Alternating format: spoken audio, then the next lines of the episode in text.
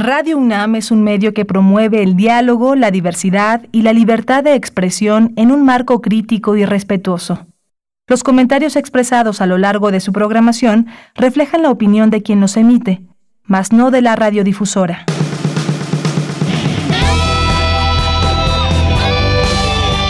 Prisma RU.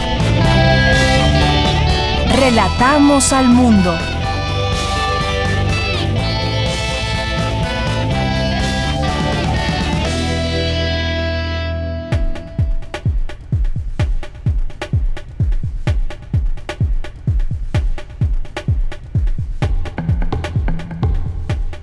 Buenas tardes. Gracias por sintonizarnos aquí en Prisma RU, transmitiendo en vivo para todos ustedes y pues trayéndoles toda la información de México y del mundo ante la situación en que nos enfrentamos desde muchos ámbitos que aquí será un espacio para discutirlo, para también darles a conocer eh, actividades alternativas dentro del aislamiento social.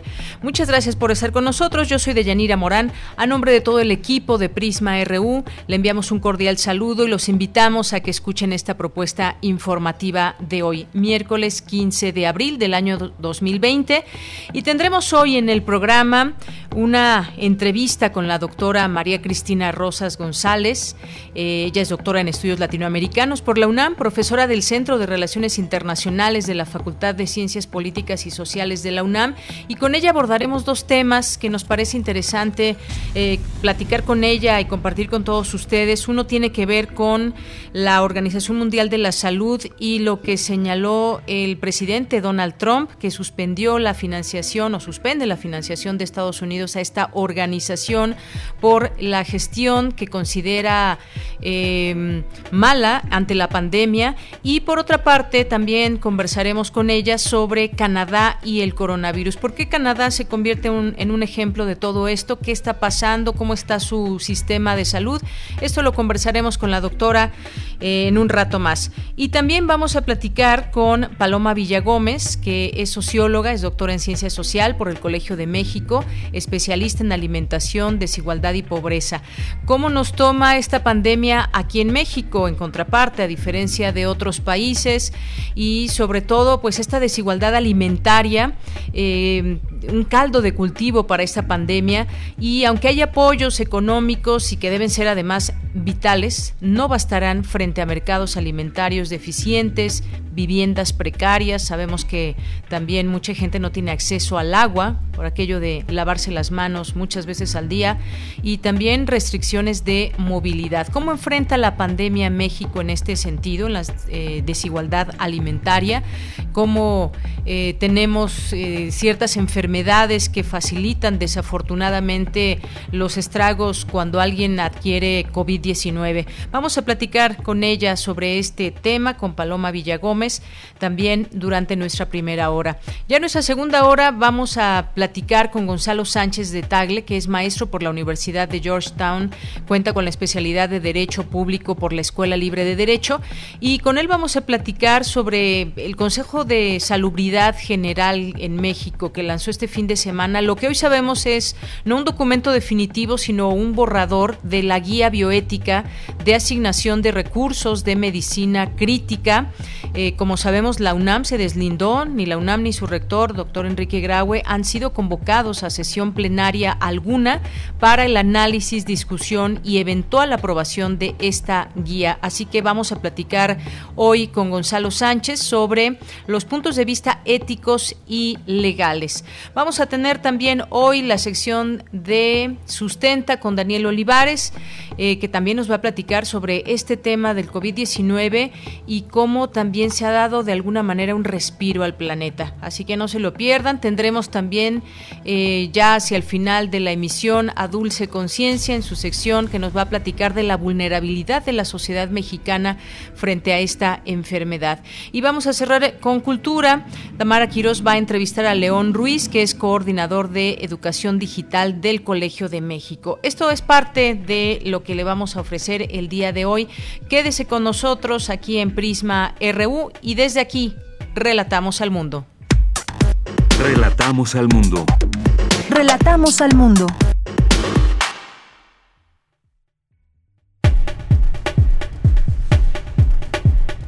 Miércoles 15 de abril del año 2020. En resumen, investigadores analizan la crisis internacional y la política económica del gobierno de López Obrador.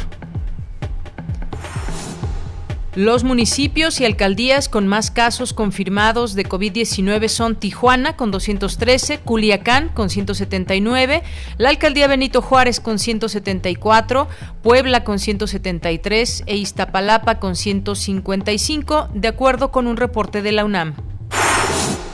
En temas nacionales, el presidente Andrés Manuel López Obrador señaló que la ONU se tarda en garantizar la igualdad y equidad para la adquisición de los equipos médicos necesarios para la lucha contra el COVID-19. El gobierno federal lanzó este miércoles una nueva convocatoria para la contratación de médicos y enfermeros con especialidades.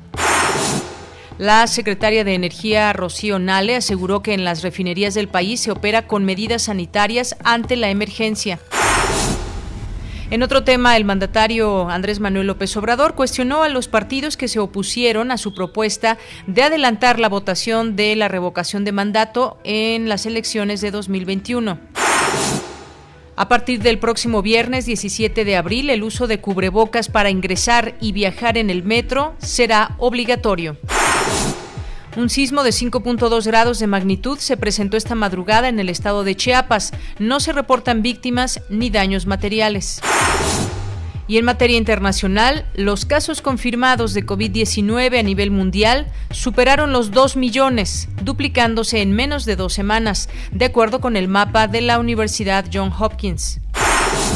La Unión Europea presentó hoy un plan de salida del confinamiento para sus países con el que pretende unificar las medidas implementadas en las naciones y su punto de cambio para evitar los contagios de COVID-19 entre ciudadanos europeos. Campus RU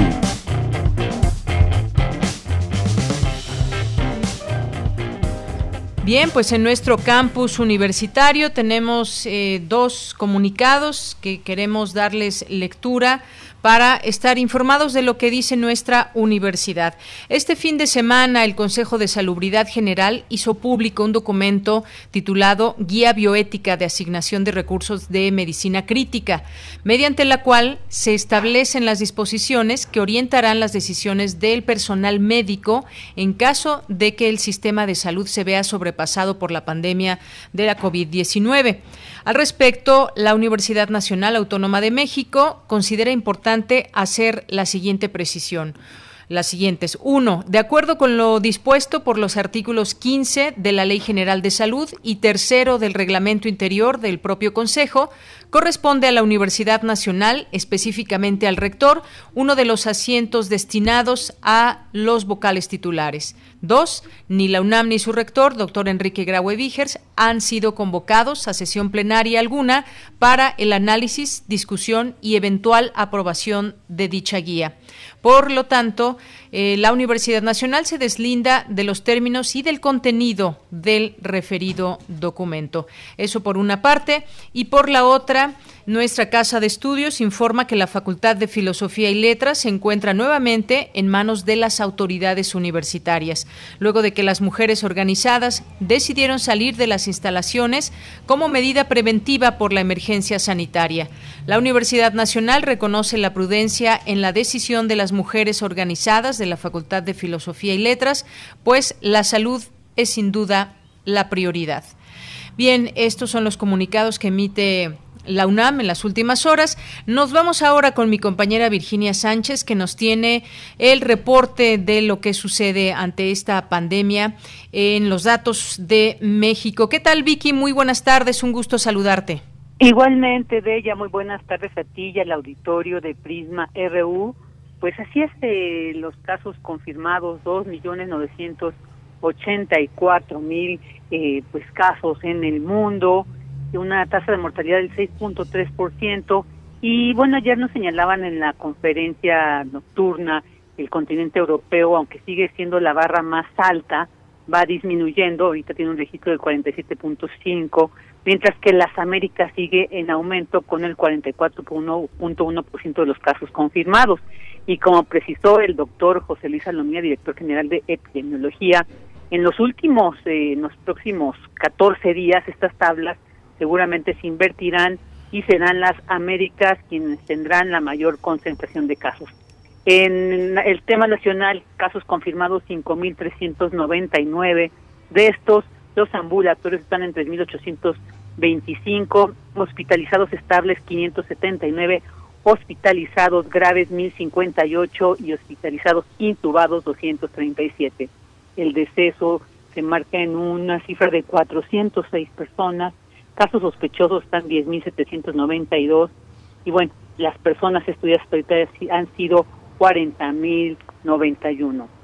Y también, bueno, otro, los porcentajes de comorbilidades asociadas a defunciones que, bueno, hemos visto en las tablas sobre la hipertensión, la diabetes y la obesidad, entre otras, bueno, pues también que se han integrado este el asma y el VIH-Sida, ¿no? Que son los los menores, pero que también ya se integran en esta tabla de comorbilidades.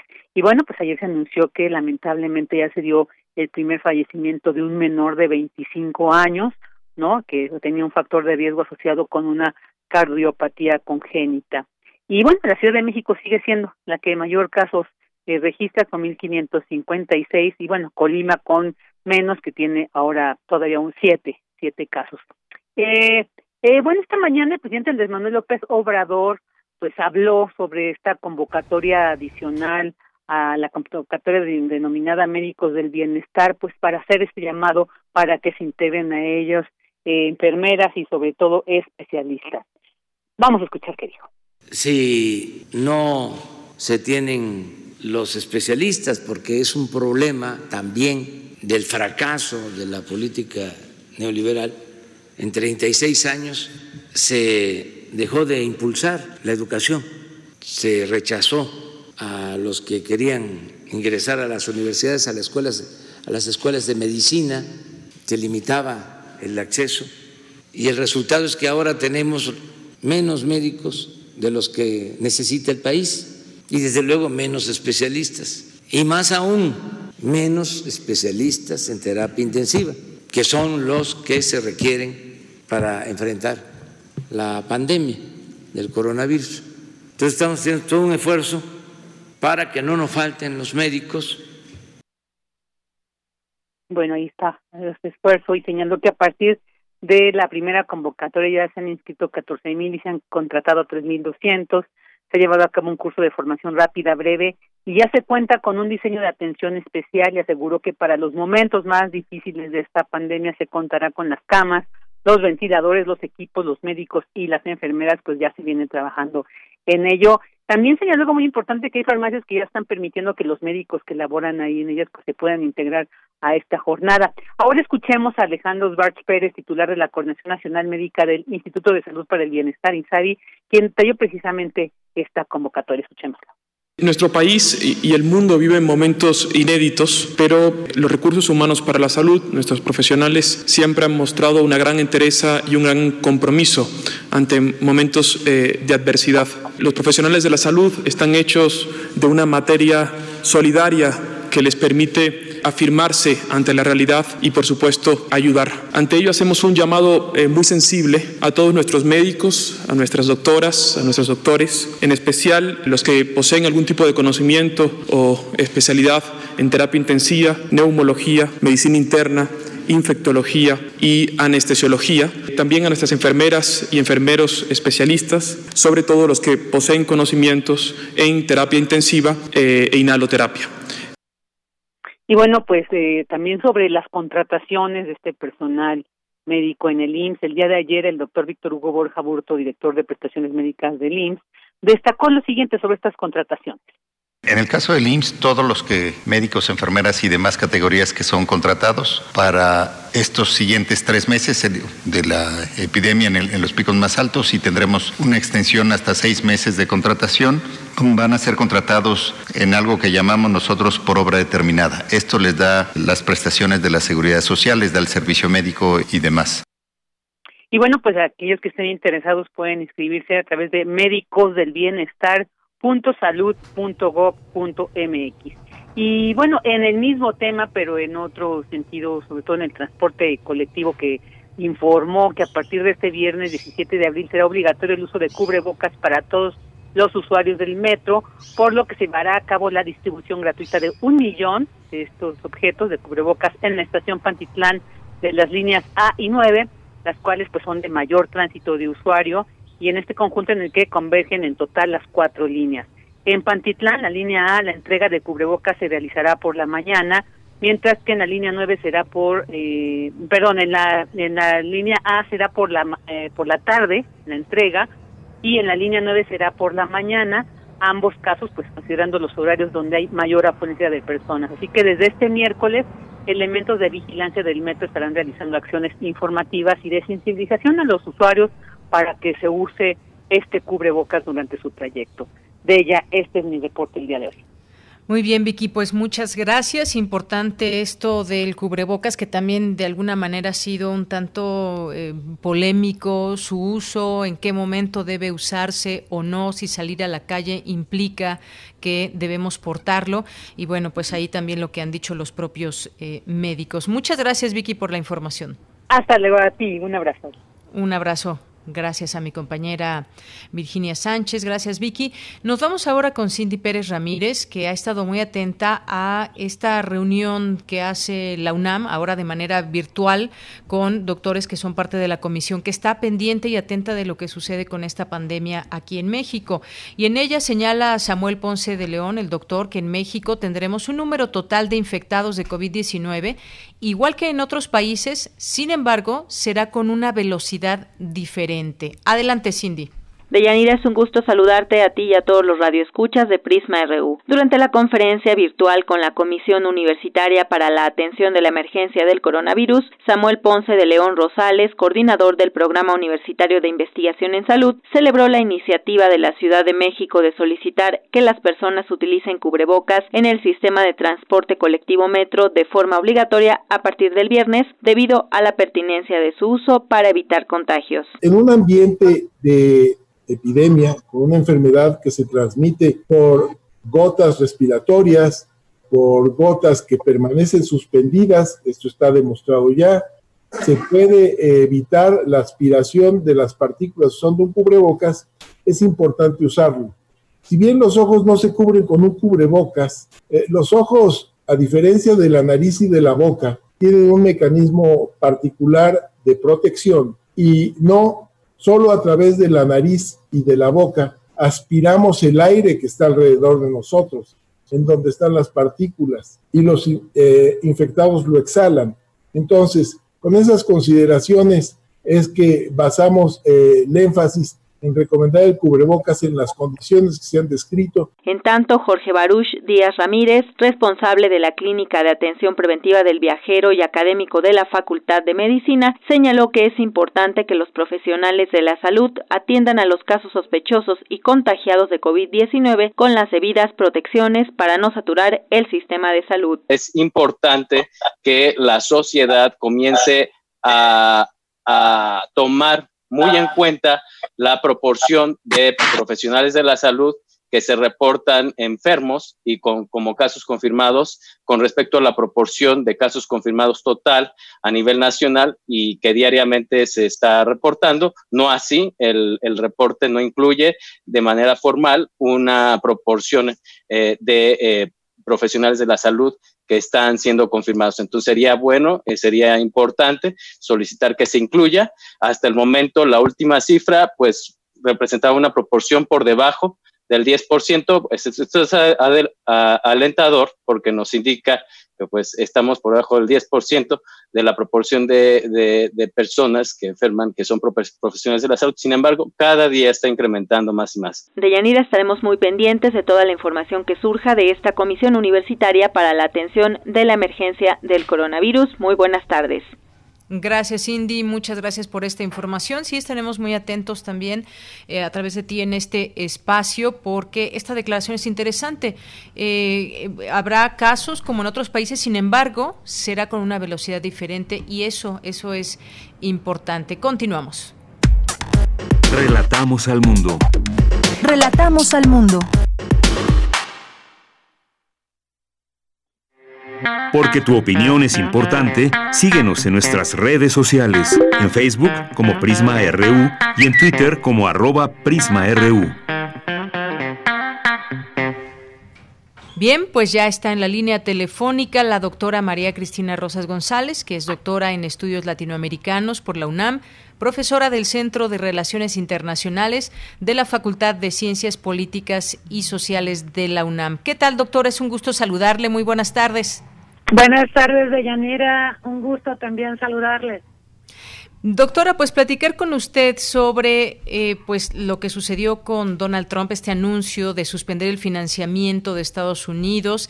No es el momento de reducir el financiamiento de las operaciones de la Organización Mundial de la Salud o de cualquier otra institución humanitaria que combate el virus, dijo ayer el secretario general de la ONU, tras la decisión estadounidense de suspender la contribución a esta organización. Debe ser apoyada, dijo, porque es absolutamente esencial en los esfuerzos del mundo para ganar la guerra contra la COVID-19.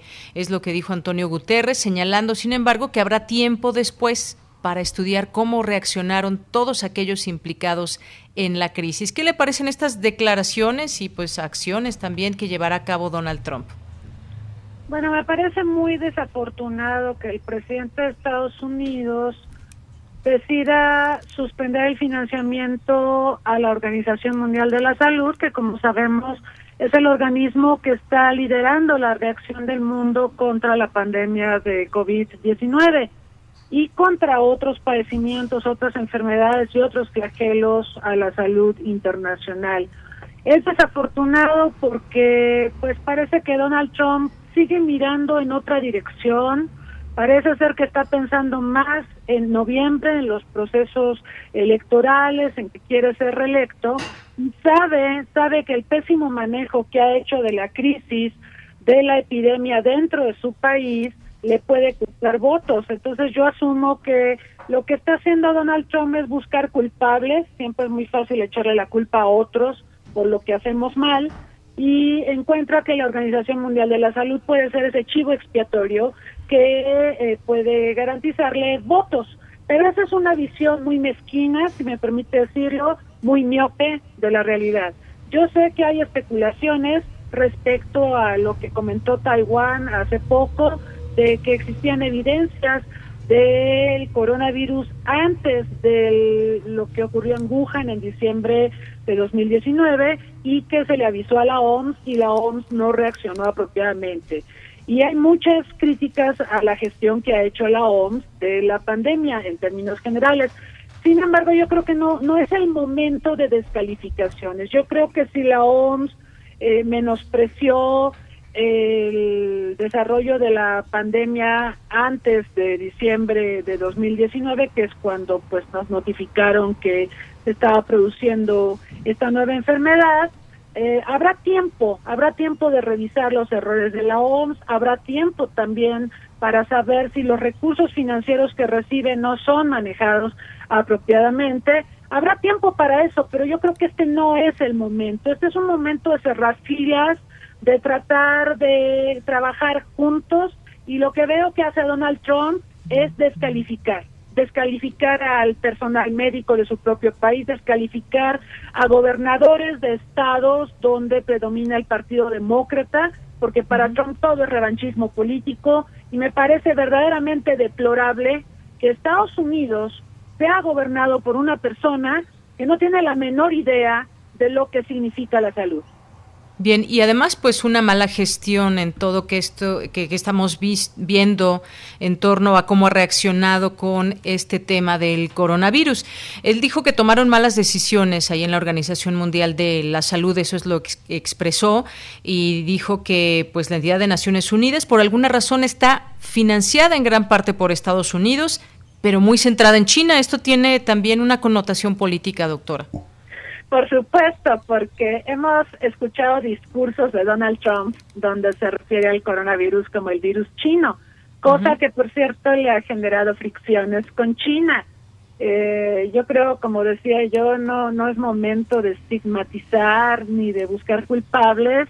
Ya habrá tiempo para eso, ya habrá tiempo para saber por qué pasó esto y cómo se propagó la enfermedad y, y cómo nos puso de rodillas a las naciones del mundo. Habrá tiempo para eso, pero no es este el momento. Estados Unidos y, las autoridades eh, en particular el presidente Donald Trump, ha hecho una pésima gestión de la pandemia dentro del país. Eh, como recordamos, la minimizó. Eh, de hecho, hace algunas semanas decía que la pandemia se acababa en abril, cuando llegara la primavera, siendo que estamos en abril y estamos viendo lo peor de la pandemia en la Unión Americana. Estados Unidos ahorita es el epicentro, por cierto, de la pandemia. Y Estados Unidos le ha, le ha regateado asistencia, eh, sobre todo la administración Trump le ha regateado asistencia a Nueva York, que como sabemos es gobernada por un demócrata, por Andrew Cuomo, y de hecho Trump ha criticado a Cuomo porque le piden miles de respiradores artificiales que obviamente se necesitan. Y yo recuerdo que hace semana y media Trump le dijo a Cuomo que para qué necesitaba tres mil respiradores. Bueno, la pregunta se contesta sola, ¿no? Cuando vemos el nivel de incidencia de la enfermedad en Nueva York, hasta se nos contaminó nuestro embajador ante Naciones Unidas, el doctor Juan Ramón de la Fuente, que afortunadamente está muy bien, pero pues evidentemente se requieren respiradores y un montón de insumos médicos, y sin embargo la mezquindad de Donald Trump y el revanchismo político contra el Partido Demócrata le impide ver que hay necesidades urgentes de salud que tienen que ser satisfechas. Y él le regatea apoyo a todos aquellos estados de la Unión Americana que son gobernados por demócratas. Y eso no se vale. Así es, doctora. Y, bueno, por otra parte, porque es todo un tema lo que está pasando en Estados Unidos, de lo que no se debe hacer ante una pandemia como esta. Pero vayamos ahora al tema de Canadá, porque usted escribió un artículo muy interesante, un artículo extenso que tituló Canadá y el coronavirus y dice que en el continente americano se reconoce que Canadá cuenta con el mejor sistema de salud. Ello es especialmente visible cuando se le compara con el estadounidense, mismo que la Organización para la Cooperación y Desarrollo Económicos, la OCDE, considera como uno de los peores en el mundo desarrollado. Pero Canadá no deja de tener dificultades, si bien considerando las cifras de casos confirmados por COVID frente al número de defunciones, Canadá se encuentra bien posicionado para salir adelante ante la pandemia. Me gustaría que nos platicara un poco de este modelo quizás, de lo que está sucediendo en Canadá y que pues puede ser de alguna manera como un ejemplo eh, a seguir, sobre todo cuando vemos este sistema de salud que está fortalecido. Claro que sí. Bueno, Canadá tiene un sistema de salud que mayoritariamente es un sistema público, es financiado con recursos públicos en un 70% más o menos. Eh, tiene también uno de los índices eh, de gasto per cápita en salud más altos del mundo. Y eh, bueno, Canadá tiene esta peculiaridad de que pues es una federación, pero obviamente las provincias tienen muchas atribuciones en materias diversas, incluida la salud, sin que esto signifique que ante una emergencia como la que estamos viendo, cada quien camina por su lado, no. De hecho, lo que hemos observado en Canadá es sumamente interesante. Ahorita, pues viendo las cifras de la Universidad Johns Hopkins, Canadá tiene 27 mil casos confirmados y tiene 903 defunciones. Realmente son muy buenos números para un país que tiene una población envejecida y cuando sabemos que la epidemiología de esta enfermedad, el COVID-19, pues tiene una tasa de letalidad bastante alta respecto a personas mayores de 60 años. A pesar de eso, Canadá ha logrado mantener muy baja o relativamente baja la tasa de mortalidad.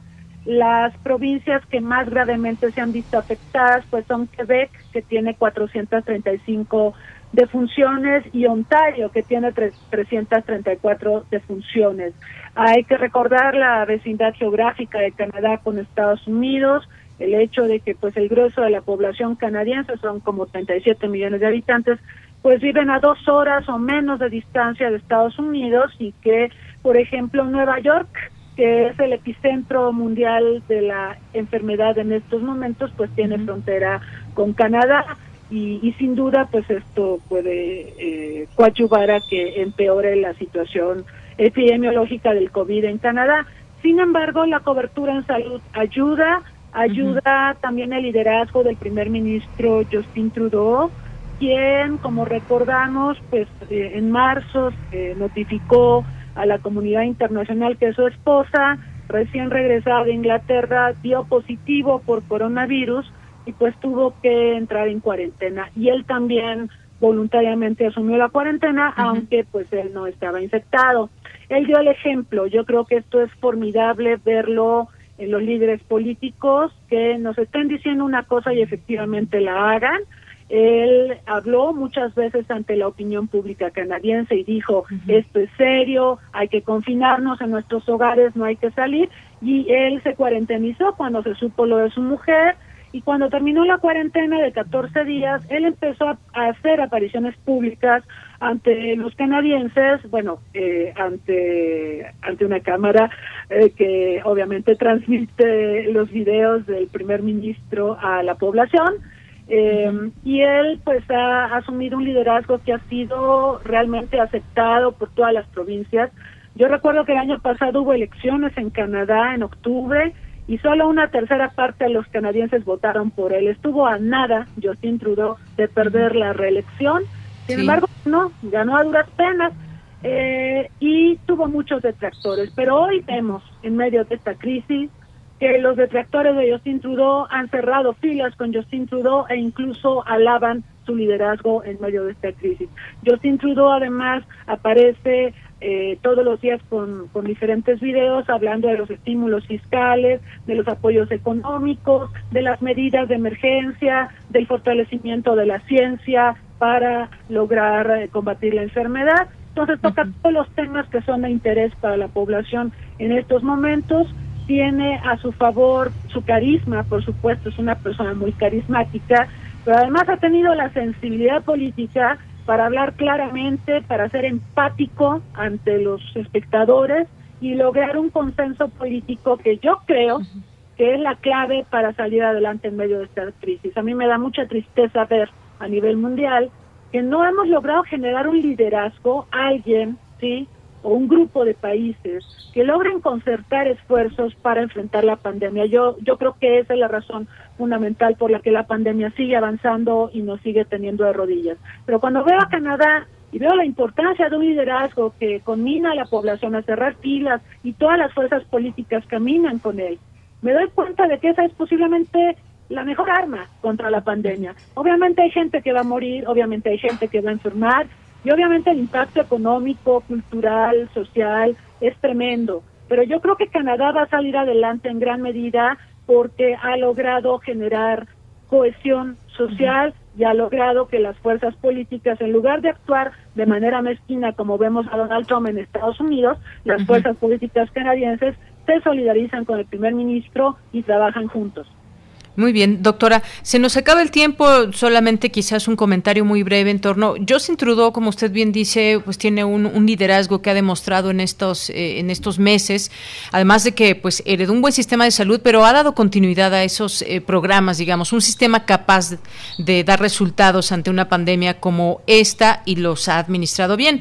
Es un punto muy importante también cómo se comunica el problema, las medidas y acciones al interior, lo que hacen también las comunidades al interior de, Canadá. Y cerrar filas es otro punto muy importante en esta situación en tiempos de COVID-19, cosa que no hay en otros países. No tienen o no tenemos un buen sistema de salud, incluyo a México, y por otra parte, pues no se cierran filas, no parece ser que se divide de pronto la opinión, debemos ir por acá, debemos ir por allá, el tema de los liderazgos es importante, pero es parte de lo que podemos hoy señalar de Canadá que se está haciendo bien y que no tienen otros países.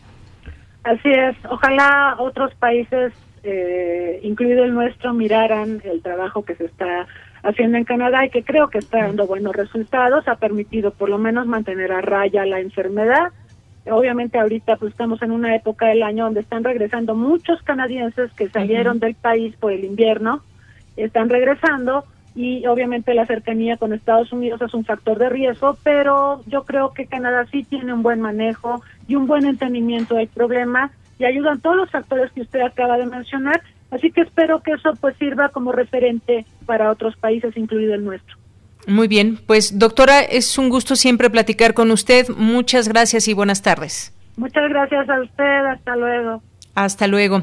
Fue la doctora María Cristina Rosas González, doctora en estudios latinoamericanos por la UNAM, profesora del Centro de Relaciones Internacionales de la Facultad de Ciencias Políticas y Sociales de la UNAM. Pues sin duda un tema muy interesante el poder conocer, más allá de comparar, creo que conocer qué pasa en lugares como Canadá es eh, importante, una fortaleza que tienen también de un sistema de salud que no se hizo a partir de la llegada de Justin Trudeau, pero que eh, pues año con año se ha ido fortaleciendo y que son de esos países donde de pronto pues no importa si llega a la derecha o la izquierda, sino que tienen un camino avanzado socialmente eh, con autoridades y con instituciones muy fuertes que Parecería, por supuesto, ocioso comparar a México con Canadá, por ejemplo, eh, no solo en temas culturales de la propia sociedad que ha logrado construir junto con sus autoridades un país de primer mundo, hay que decirlo, y donde también ahí dentro en Canadá se unió la oposición en un tema social en otros lugares no es así y pues también hay errores muy graves en otras naciones, pero es interesante ver qué sucede en países donde la pandemia se ha llevado a cabo o se han tomado las decisiones correctas. Continuamos.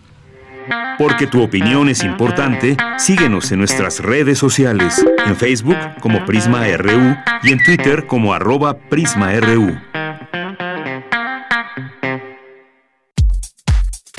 Tu opinión es muy importante. Escríbenos al correo electrónico prisma.radiounam@gmail.com.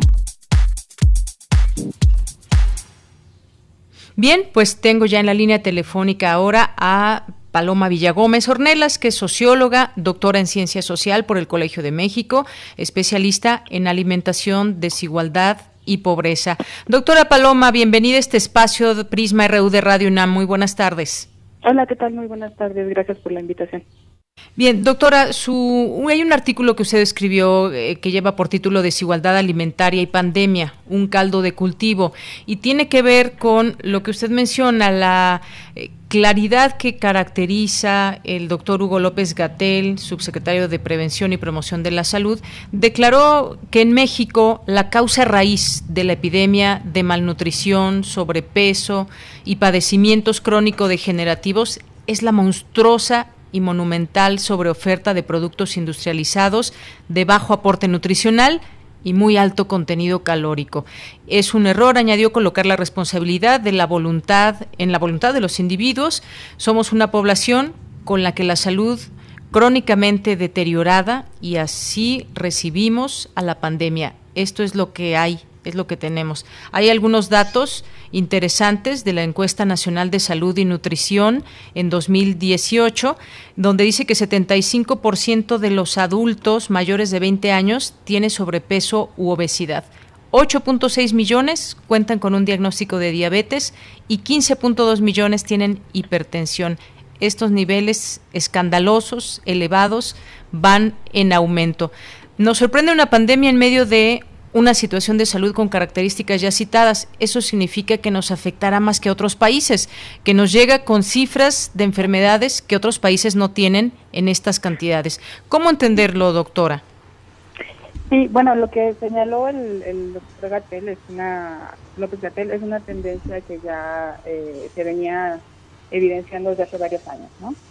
Eh, y que a la luz de, de estos virus este, oportunistas, digamos, que, que se ensañan con cuerpos que tienen una salud deteriorada, pues era más o menos previsible también que cuando esto, una, una pandemia de este tipo ocurriera, de la que nada nos, nos exentaba, pues recibirla con ese estado de salud, eh, que además está presente en poblaciones cada vez más jóvenes, eh, pues era también previsible y eh, teníamos que tendríamos que haber tomado cartas en el asunto eh, alimentario desde hace desde hace un buen tiempo y lo interesante de esta declaración del, subsecretario fue bueno que eh, a contrapelo de la narrativa clásica que suele culpar a las personas por tomar malas decisiones pues lo que él reveló en estas conferencias de la tarde fue que eh, es muy difícil tomar muy buenas decisiones alimentarias en un mercado que está inundando, inundado de productos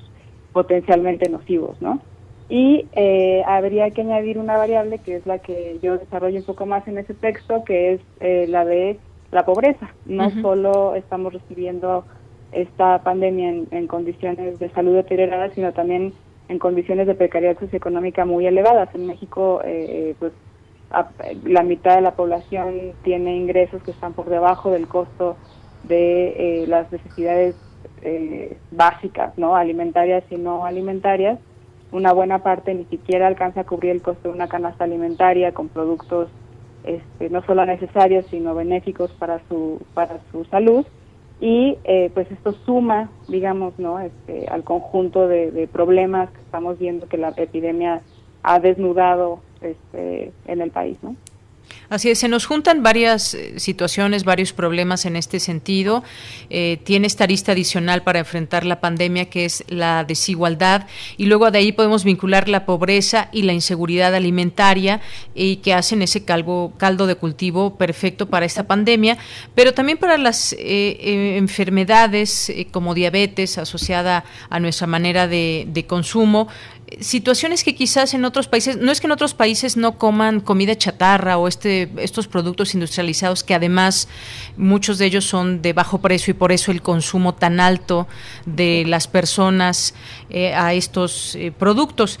Pero en este sentido, también podríamos un poco irnos hacia este tema, doctora. Eh, quién puede parar, quién no en esta pandemia. mucha gente que está saliendo a la calle a pues vender sus productos, pero también encuentran un público que está recibiendo y está eh, consumiendo esto y todo esto tiene que ver con la pobreza. Sí, pues hay una, una intersección bastante eh, desfavorable, ¿no? Generalmente las personas que no han podido cumplir el aislamiento son las que tienen que seguir trabajando y eh, Em, son clientas consumidoras de un mercado también de alimentos que tiene esas características desventajosas, como ya hemos dicho. Y sí, efectivamente no es que en otros eh, países o incluso en otros sectores, en otros estratos económicos, esto no se consuma. Solo que se tiene acceso económico e incluso disponibilidad física también de alimentos mejores. Entonces la competencia no es tan, tan desequilibrada, ¿no? Al momento de tomar decisiones, efectivamente existen condiciones para tomar esas mejores decisiones. Y lo que tenemos aquí sí es una intersección entre una población que trabaja de manera informal, que buena parte de su subsistencia depende de consumidores que también tienen que recurrir a esas opciones que son de, bajo costo. Y lo que tenemos ahí, pues no es nada más una, una intersección de ciertas poblaciones, ¿no? sino un circuito de sobrevivencia, ¿no? Este, y que no es fácil decirles nada más, pues ya no puedes eh, ni vender esto y tú ya no lo puedes consumir porque eh, depende la subsistencia de cada uno de estos grupos, ¿no?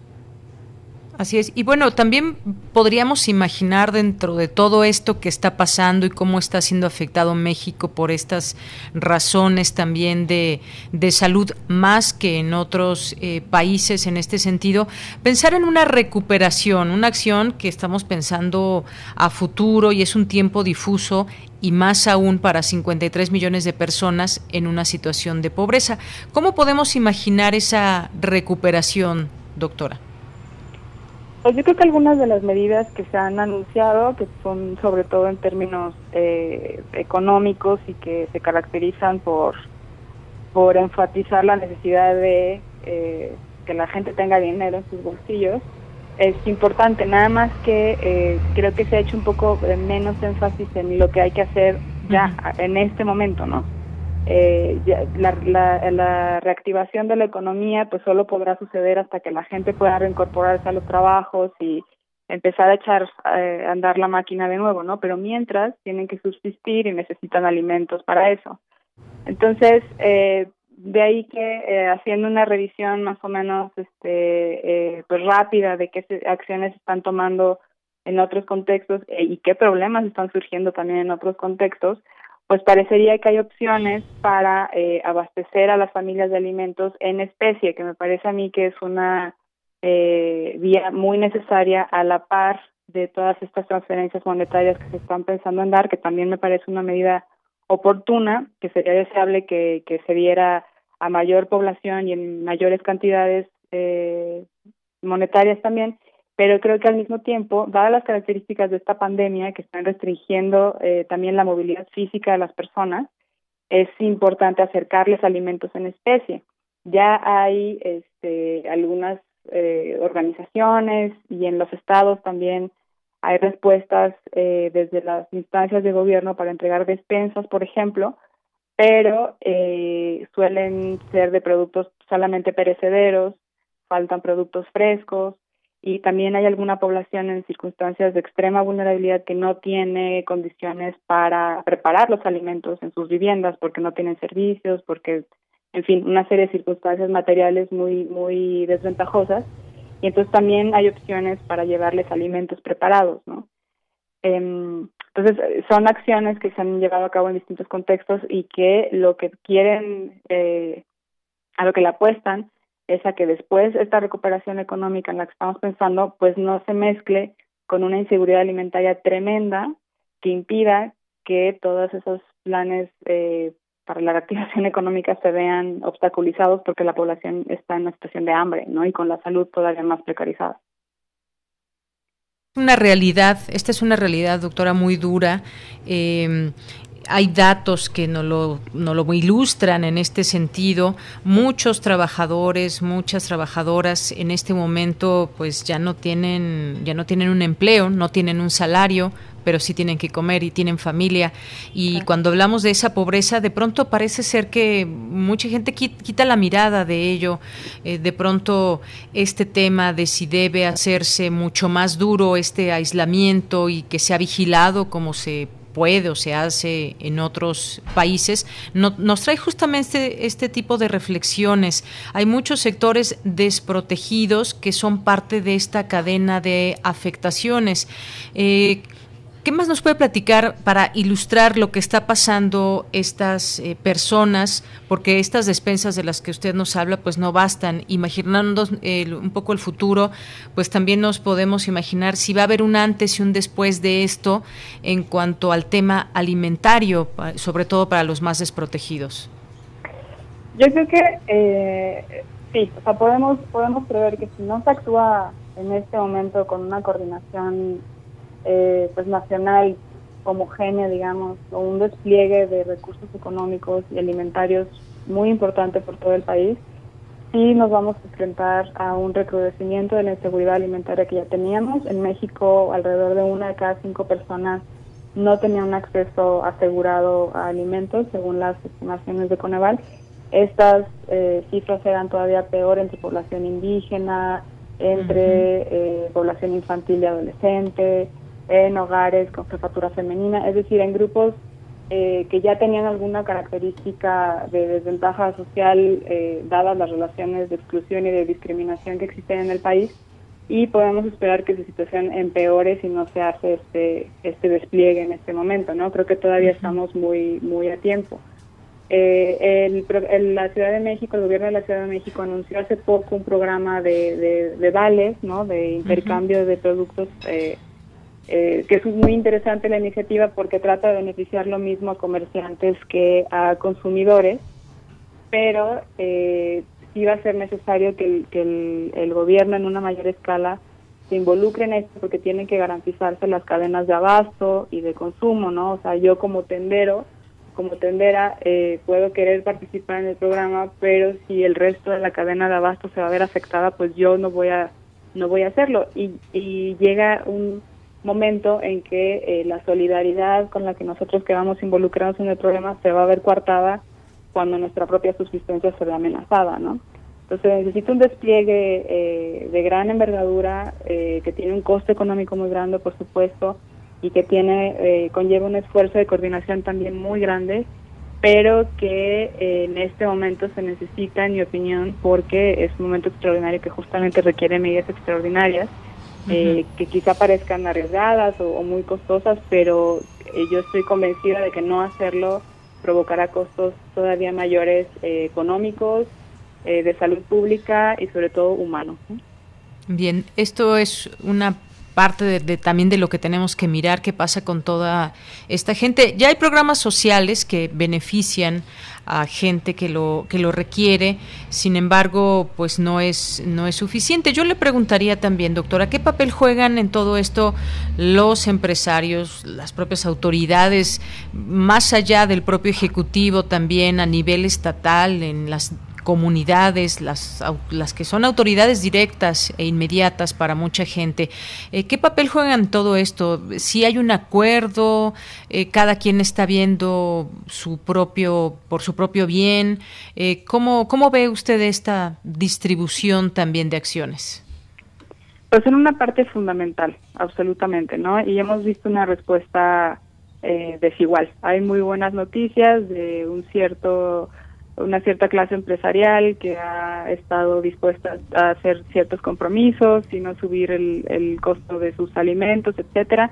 Eh, tenemos otra clase empresarial que se ha resistido incluso a aplicar las medidas sanitarias adecuadas y sigue obligando a la gente a ir a trabajar sin garantizarles eh, condiciones materiales de trabajo eh, a la altura de las circunstancias en términos alimentarios hay mucho que se puede hacer. Generalmente eh, las empresas trabajan mucho con algunas organizaciones no gubernamentales, asociaciones civiles eh, de tipo que hacen trabajo de tipo asistencial y funcionan en coordinación con bancos alimentarios, eh, etcétera. No, yo creo que todas esas acciones se pueden reforzar ahora.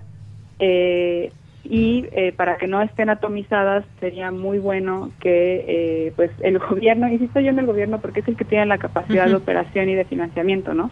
Y creo que eh, esto no implica que todo lo haga el gobierno, sino que sí ejerza su papel como un coordinador, digamos, de todos los actores del Estado, de todos los sectores, del sector público, del sector privado, de la sociedad. Eh, hay, hay, pero sí hay acciones que se pueden hacer y en los estados, en algunas entidades federativas están ocurriendo sabemos menos de esas acciones pues porque estamos un poco más este eh, la información sigue estando un poco centralizada y observamos menos la política de los estados pero eh, sí hay más convenios de coordinación sobre todo para la entrega de despensas este, vales también en supermercados etcétera pero son todavía de muy pequeña escala. O sea sí necesitamos dar el, el salto a una estrategia nacional eh, coordinada a la altura de las circunstancias. Exacto, una, una estrategia nacional. Y es que la pobreza también, la pobreza y la política, la pobreza siempre ha sido un nicho a cambio de votos, la política pues lleva también eh, agua para su molino, pero se necesita aquí, por lo que vemos, un trabajo más duro y organizado. Y todo esto cuesta dinero, cuesta recursos, pero pues más vale que, que se pongan a trabajar pues cada una de las autoridades que tienen en sus manos eh, algún presupuesto, por pequeño que sea, dependiendo del tamaño de su municipio, pero nos encontramos también, me parece, no sé usted si lo comparta, doctora, envueltos también en un tema político que a veces en lugar de hacernos avanzar nos está frenando. ¿Por qué no llegan los insumos al IMSS o a las, eh, los hospitales? ¿Dónde se están deteniendo? Si dice el gobierno que ya llegaron, eh, ¿cuáles son estos digamos, caminos de pronto burocráticos en los que se pierde y perdemos mucho tiempo. Sí, yo creo que eh, al mismo tiempo que, ha sido inevitable la politización del tema en México y en el mundo, ¿no? Porque, porque también ha pasado en otros países eh, este aprovechamiento un poco de los partidos de, la situación. Eh, sí ha sido una distracción muy grande para la discusión pública, incluso creo que para la solidaridad, ¿no? Este, uno, uno ve los los foros de conversación y eh, lo que predomina es, esta discusión en vez de eh, eh, reflexiones sobre cómo solidarizarnos ciudadanamente para tratar de aportar algo, ¿no? Em, pero yo creo que definitivamente es algo que no puede detener el trabajo. Yo creo que también hay mucho trabajo de las instancias de gobierno que no conocemos y que ha sido más fácil en este clima polarizado asumir que no se hace. Eh, el gobierno está trabajando a marchas forzadas, este, hemos visto también despliegue de capacidades muy importantes en el sector salud que yo creo que hay que, hay que reconocer. Y eh, yo creo que en esa parte los medios juegan un papel fundamental para informarnos efectivamente de qué es eh, el trabajo que se está haciendo desde las instituciones públicas y cuáles son los vacíos que hay que ir llenando independientemente de la discusión politizada y polarizada eh, que exista. ¿no? Yo creo que hace falta saber mucho de las acciones que sí se están, que sí se están realizando al tiempo que se documentan, digamos, las, lagunas. Muy bien. Pues doctora, yo le agradezco mucho estos minutos aquí en este espacio de Prisma RU de Radio UNAM para hablar de desigualdad alimentaria y pandemia. ¿Cómo nos toma esta pandemia a México? Muchas gracias. Gracias, doctora. Hasta luego. Muy buenas tardes. Fue la doctora Paloma Villagómez Ornelas, socióloga, doctora en Ciencia Social por el Colegio de México, especialista en alimentación, desigualdad y pobreza. Y este tema, sin duda, muy, muy importante, el que hay que mirar y cómo se da ese apoyo verdadero, de calidad a la gente que más lo requiere. Y también podríamos estar hablando de los trabajadores indígenas. Eh, ¿Tienen o no apoyo económico ante la contingencia por COVID? Eh, pues hay también eh, distintos análisis en torno a qué va a pasar con los pueblos originarios.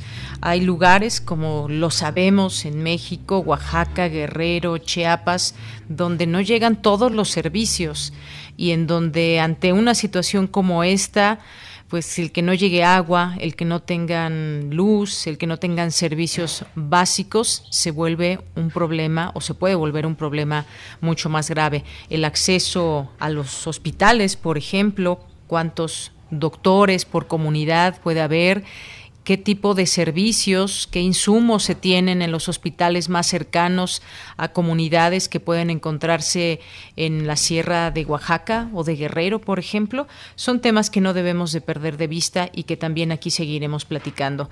Vamos a hacer un corte en este momento. Terminamos nuestra primera hora de Prisma RU. No se vaya, quédese con nosotros. Regresamos en un momento más.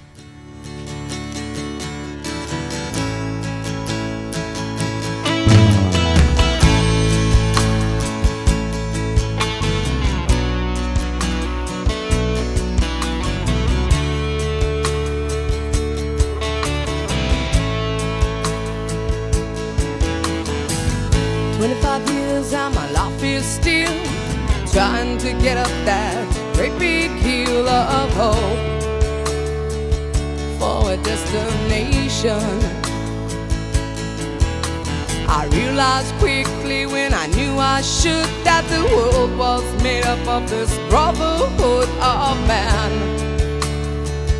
For whatever that means. Into a crisis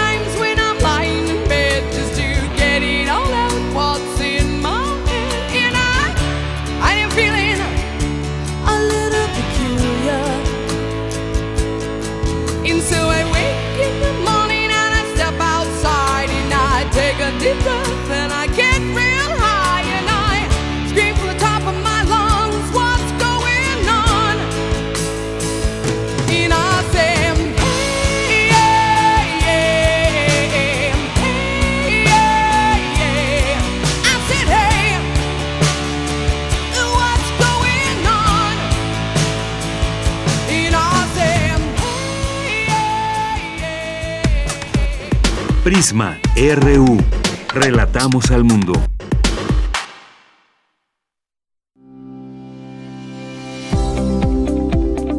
Con el propósito de promover y reconocer la investigación científica, Fundación UNAM lanza la convocatoria al premio Val UNAM Ciencias de la Tierra 2020.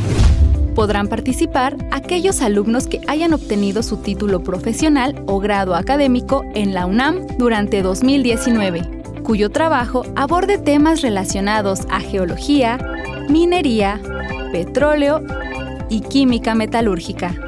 Se premiarán las tres mejores investigaciones en las categorías de licenciatura, maestría y doctorado. La fecha límite de inscripción es el 7 de agosto de 2020. Consulta las bases en www.fundacionunam.org.mx o al teléfono 53 400 910. El jazz música de subversión, creada por manos y corazones afroamericanos que alteraron las reglas.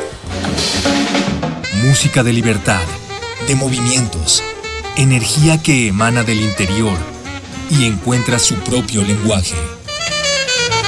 Género de estilos múltiples. ¿Cuál de ellos exalta tus sentidos? En compañía de Roberto Aimes, escucha y vive la escena del jazz nacional y del resto del mundo. Escucha Panorama del Jazz. De lunes a viernes a las 19 horas por el 96.1 de FM. Solo déjate llevar. Radio UNAM. Experiencia sonora. Pidió a los chicos que a la hora del recreo se encontraran en la biblioteca. Empezó planteando el problema a ver si el culpable se declaraba, ha desaparecido un libro y necesito encontrarlo. ¿Quieres saber qué sigue? Ahora que toca quedarnos en casa para cuidar de nuestra salud, aprovecha y lee con tu familia los libros de la colección Árbol. Son gratis y están en INE.mx. En México, tú cuentas conmigo, yo cuento contigo. Contamos todas, contamos todos. INE. ¿Qué debo hacer si creo estar enfermo por COVID-19? Si tienes tos seca, fiebre y dificultades para respirar. Y eres mayor de 60 años, vives con diabetes, VIH o cáncer, padeces obesidad, hipertensión, males cardíacos o respiratorios. O estás embarazada, acude pronto a buscar atención médica. Si no, quédate en casa. La enfermedad pasará en 14 días. Si tienes dudas, llama al 800-0044-800. Y por favor, quédate en casa. Gobierno de México.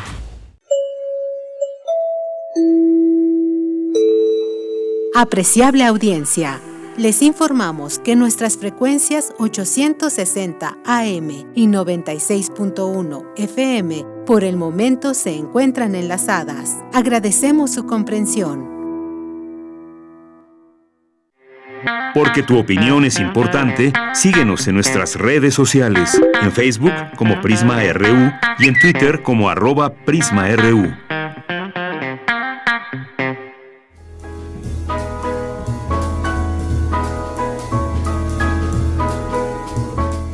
Comunidad resiliente.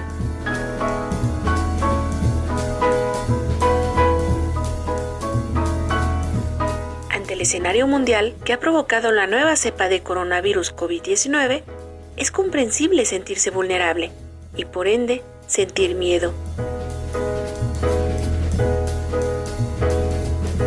Recordemos que por el simple hecho de estar vivos somos vulnerables es parte de nuestra naturaleza humana, que sentir miedo no es algo nocivo, por el contrario, el miedo nos permite tener un balance sobre nuestra situación. Y por tanto, puede detonar acciones preventivas. Pero si éste se vuelve pánico, nos puede inmovilizar o provocar una angustia desbordada No permitas el contagio del pánico y mantente atento a las instrucciones sanitarias.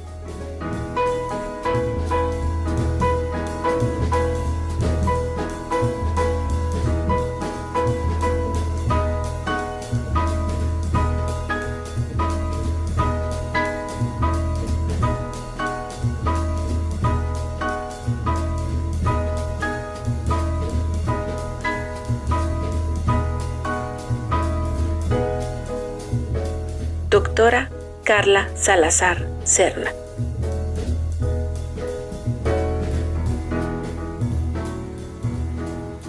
Bien, pues gracias a la doctora, estamos ya de regreso en esta segunda hora de Prisma RU a través del 96.1 de FM y 860 de amplitud modulada. También nos pueden encontrar en www.radio.unam.mx. Muchas gracias por su sintonía y bienvenidos a esta segunda hora. Pues antes que nada, mandar saludos a todos ustedes que nos están sintonizando y que nos mandan algún mensaje a través de nuestras redes sociales en arroba prisma RU, es nuestro Twitter, y en, Facebook nos encuentran como Prisma RU. Rooster Water, le mandamos un saludo, Poncho Valiant también, Luis Salgado, Eduardo, eh, Isra Paloma también, Mayra Elizondo que nos dice por aquí, qué visión tan interesante y de alguna forma alentadora, gracias a la doctora. Y hay quien dice que este problema de salud no es político, debe serlo.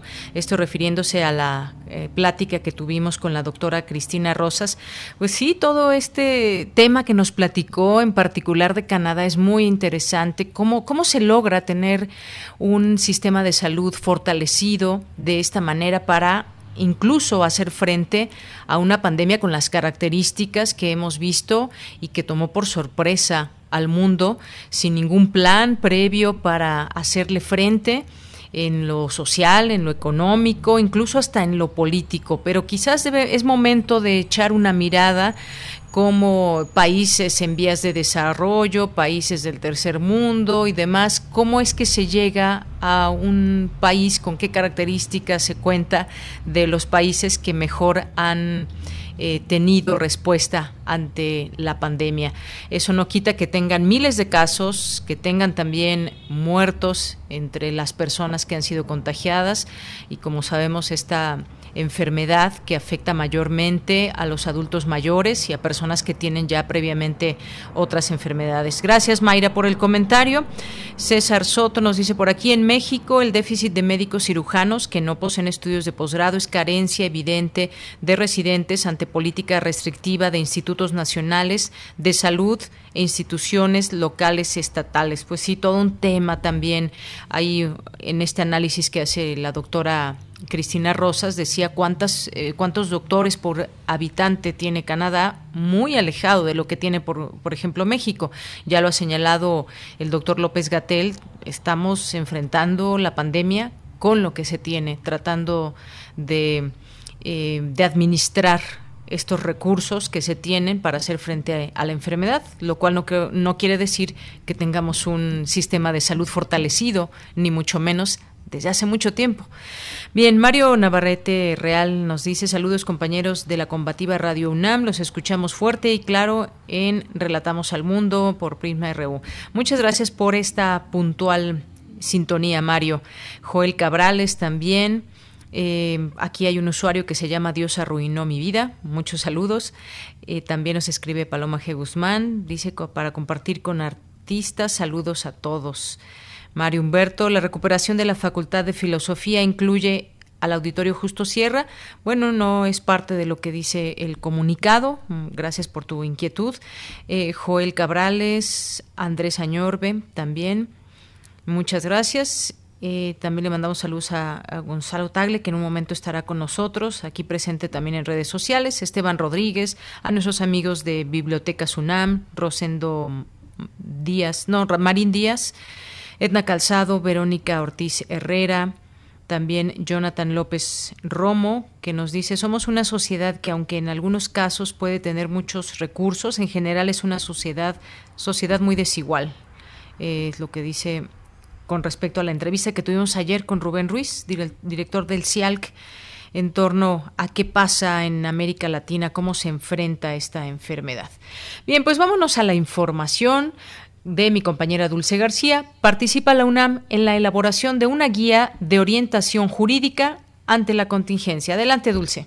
Deyanira, muy buenas tardes a ti el auditorio de Prisma RU. Debido a la contingencia sanitaria que actualmente vive México, surgirán necesidades de defender los derechos de nuevas maneras. De ahí que el Instituto de Investigaciones Jurídicas de la UNAM, en colaboración con la comunidad jurídica mexicana, desarrollaran la guía jurídica por afectaciones derivadas del COVID-19. Esto con el propósito de brindar orientación jurídica sobre situaciones y problemáticas de índole legal que pudieran enfrentar la ciudadanía y organizaciones de la sociedad civil. Se abordan tópicos que tienen que ver con el aspecto laboral, fiscal y la violencia intrafamiliar de manera transversal, también con contratos civiles y mercantiles, corporativos, inmobiliarios, con la movilidad humana, protección del consumidor, protección de datos personales y comercio electrónico, seguridad social, entre otros. Así lo afirmó Pedro Salazar, director del Instituto de Investigaciones Jurídicas de la UNAM. Un esfuerzo conjunto, coordinado, participativo, entusiasta, para contar con una plataforma digital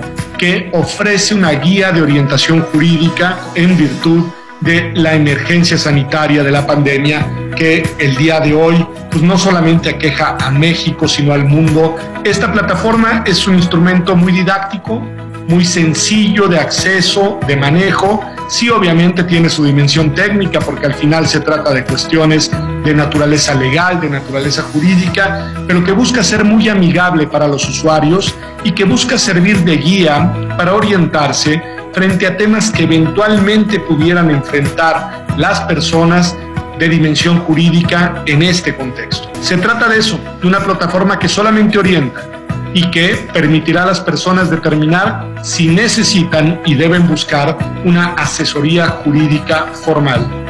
Pero al menos sirve, vuelvo a decirlo, como guía, como brújula para orientarse ante los dilemas y problemas jurídicos que eventualmente en esta coyuntura pudieran enfrentarse. El contenido es para fines informativos. Con esta iniciativa se brinda orientación básica a los usuarios de manera gratuita para comprender cuál es la situación y si requieren de una asesoría legal profesional. A partir de preguntas se ofrecen respuestas jurídicas en distintas áreas temáticas a problemas que es probable que se susciten a raíz de la pandemia. Pedro Salazar dijo que este esfuerzo refleja la solidaridad de la comunidad jurídica organizada de México, que con trabajo pro bono y coordinación espera generar impacto en el país, como sucedió en los sismos de 2017, cuando se sumaron esfuerzos en el ámbito legal para apoyar a la ciudadanía en circunstancias emergentes y que afectaran a la población más vulnerable. La guía se puede consultar en la página web https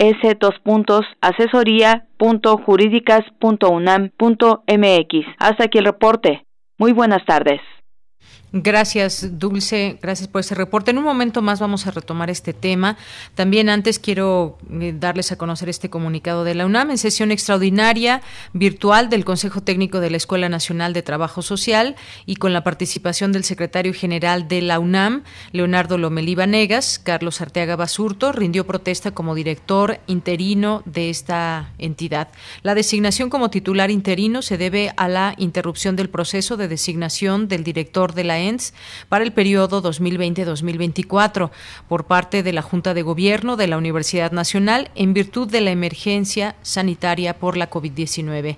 Al tomar posesión, Carlos Arteaga señaló que asume este deber con compromiso y responsabilidad convencido de continuar lo hecho hasta ahora por la anterior administración de la Escuela Nacional de Trabajo Social. Bien, ahora continuamos con mi compañera Cristina Godínez. La Facultad de Economía realizó la conferencia en línea Crisis Internacional y Política Económica del Gobierno de Andrés Manuel López Obrador. Adelante, Cristina. Hola, ¿qué tal, Deyanira? Un saludo para ti, para el auditorio de Prisma RU. El Centro de Análisis de Coyuntura Económica, Política y Social de la Facultad de Economía organizó esta conferencia virtual.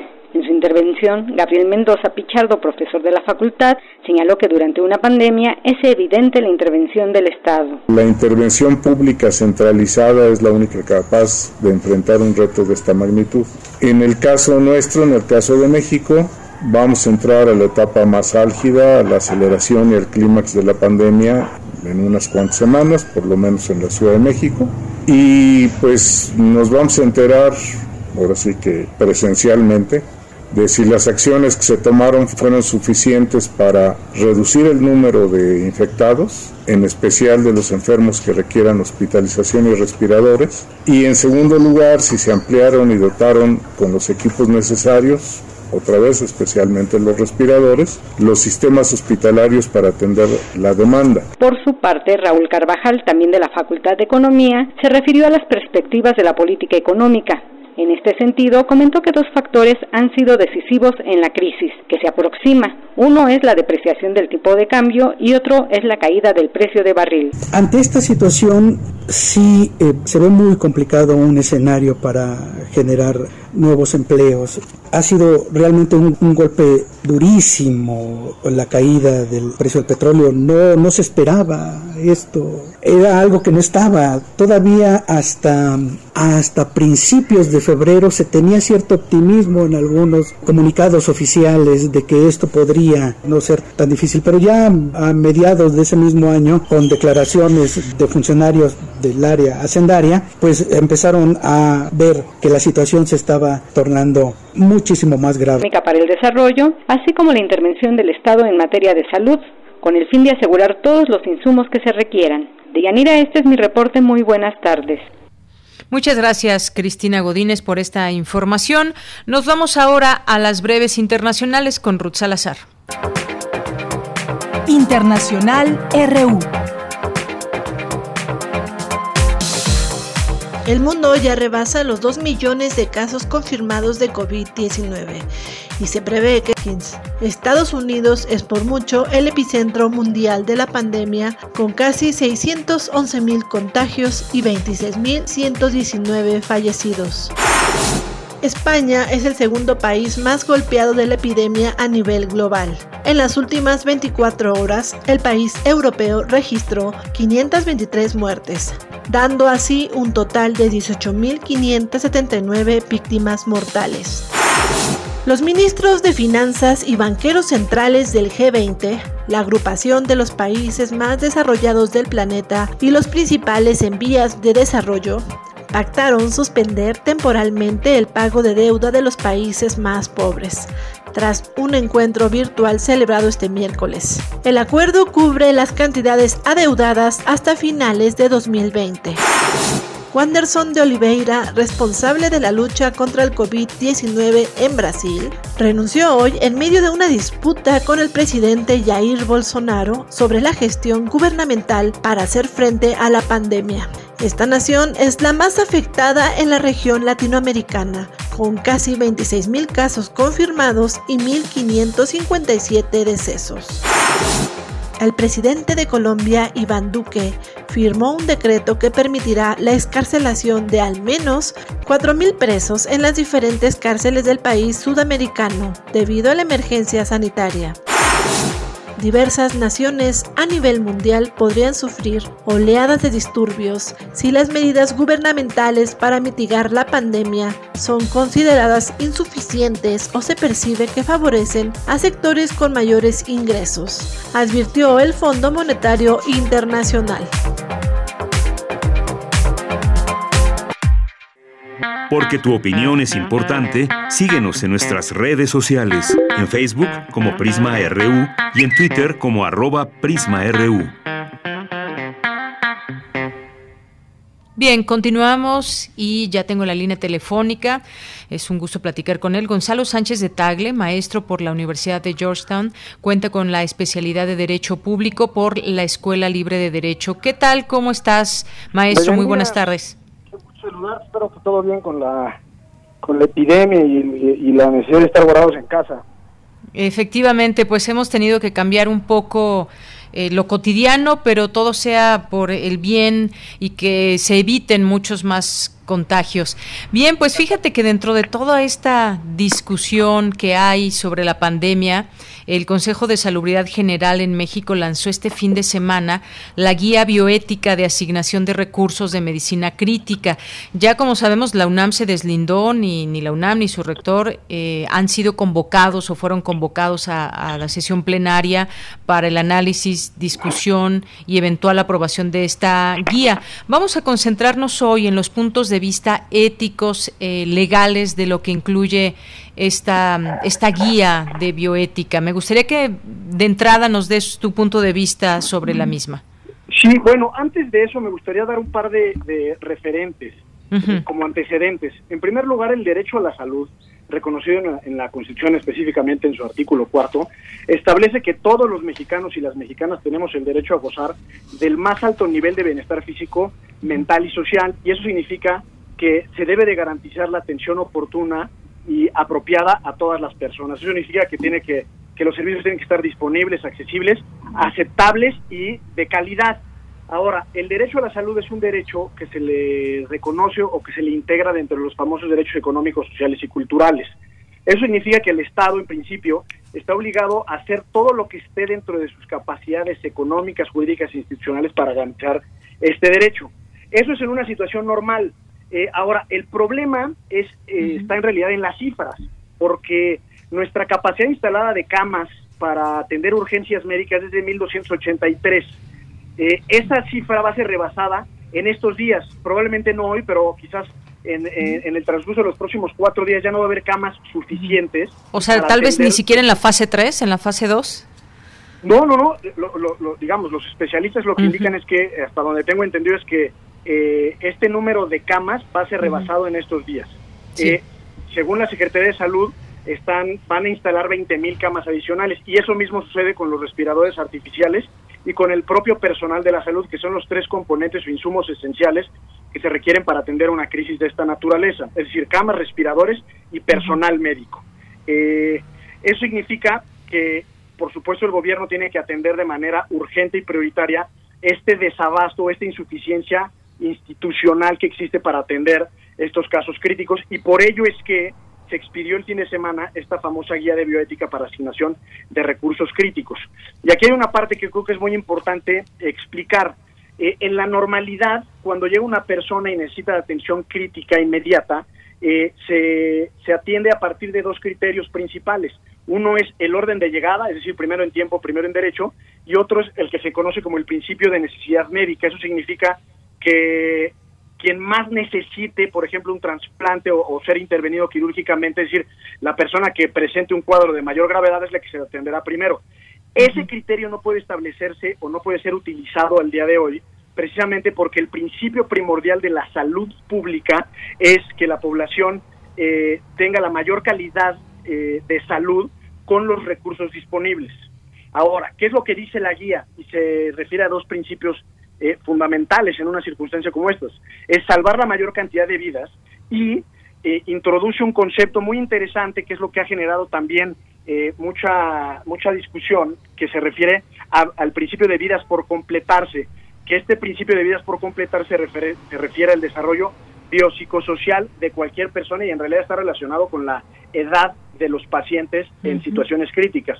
Es decir, se considera que hay una mayor pérdida si no se atiende a una persona de 20 años frente a una persona de 70 años, ¿no?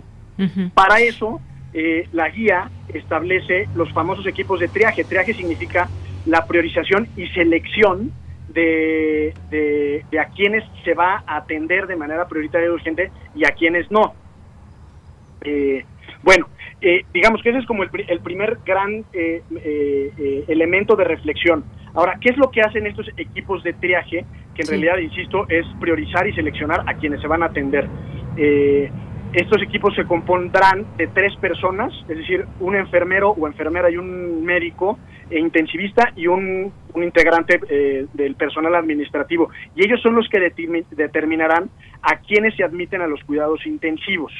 Eh, eso no significa que una vez que una persona ya está admitida en un cuidado intensivo o en urgencias para efectos prácticos, ya se pueda quedar ahí porque esta lista se va a estar actualizando de manera diaria. Entonces, si, si una persona, por ejemplo, no mejora, eh, pues puede eventualmente ser retirada de los cuidados intensivos para darle oportunidad a otra persona que sí... Eh, Tenga más posibilidad. exactamente. Ahora, en principio, esta guía establece que las famosas categorías sospechosas, que por ejemplo pueden ser eh, orientación sexual, preferencias políticas o religiosas, edad, etcétera, no serían factores determinantes para, eh, para, digamos, para, tomar una decisión. exactamente, para priorizar en un caso u otro. Eh, lo que sucede es que al establecer, digamos, los criterios de priorización, sí hay una, una tendencia a preferir a las personas de menor edad respecto a las de mayor edad bajo la idea del principio de las vidas por completarse. Entonces, ese es un primer gran, eh, una gran incógnita de esta guía. La segunda gran incógnita son las precondiciones. Por ejemplo, ¿qué sucede con una persona con hipertensión arterial, con diabetes o una persona eh, con VIH?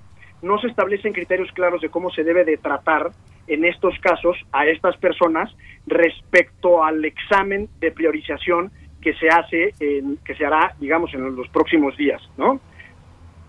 Sí, esto todo mencionas es muy importante porque si empezamos con ese tema de derecho a la salud, el derecho a la salud es para todos en general, no importando eh, la edad, que es un factor determinante que estamos viendo dentro de, esta guía. Eh, ¿Qué tanto alejan estas pues estas definiciones, este tema, cómo se plantea dentro de la guía, qué tanto nos aleja de esa ética y en términos legales, pues cómo podemos entender también todo esto. Alguien que nos esté escuchando de cualquier edad, pues va a decir, eh, si yo adquiero la COVID-19 pues y llego antes que una persona, incluso si es más joven, se me debe dar atención a mí, no a la otra persona. En, fin, se empiezan a hacer muchas preguntas. Sí, es una circunstancia extraordinaria, por supuesto, ¿no? y es, es, una obviedad decirlo así.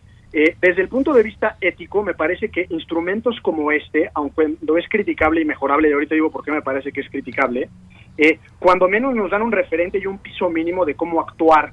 Y, y aquí nos, no estamos refiriendo necesariamente a instituciones tradicionales de gobierno, que aunque son autoridades públicas, los hospitales e incluidos los privados, pues tendrán eh, lineamientos claros de acción. Y precisamente lo que se trata de hacer con estos lineamientos o con esta guía es eh, reducir el ámbito de discreción al momento de tomar una decisión. Eh, es lamentable esta circunstancia, pero en realidad nadie es culpable de ella. Habrá gente que muera, sí, y, para efectos prácticos, lo que pone eh, a discusión esta guía es a quién se debe de salvar y a quién no. Eh, y en ese sentido, creo que parte de la crítica, y ahí es donde podríamos entrar a un análisis netamente jurídico, es que la priorización sí va relacionada con un término de edad. Eh, nos podría parecer natural y consecuente que se prefiera salvar a un niño de 5 años que a un señor de 78. Eh, pero eso tiene que ver más bien con las capacidades, o tendría que ver, mejor dicho, con las condiciones específicas de los dos pacientes y cuál es su, su, su realidad médico-clínica de salvarse.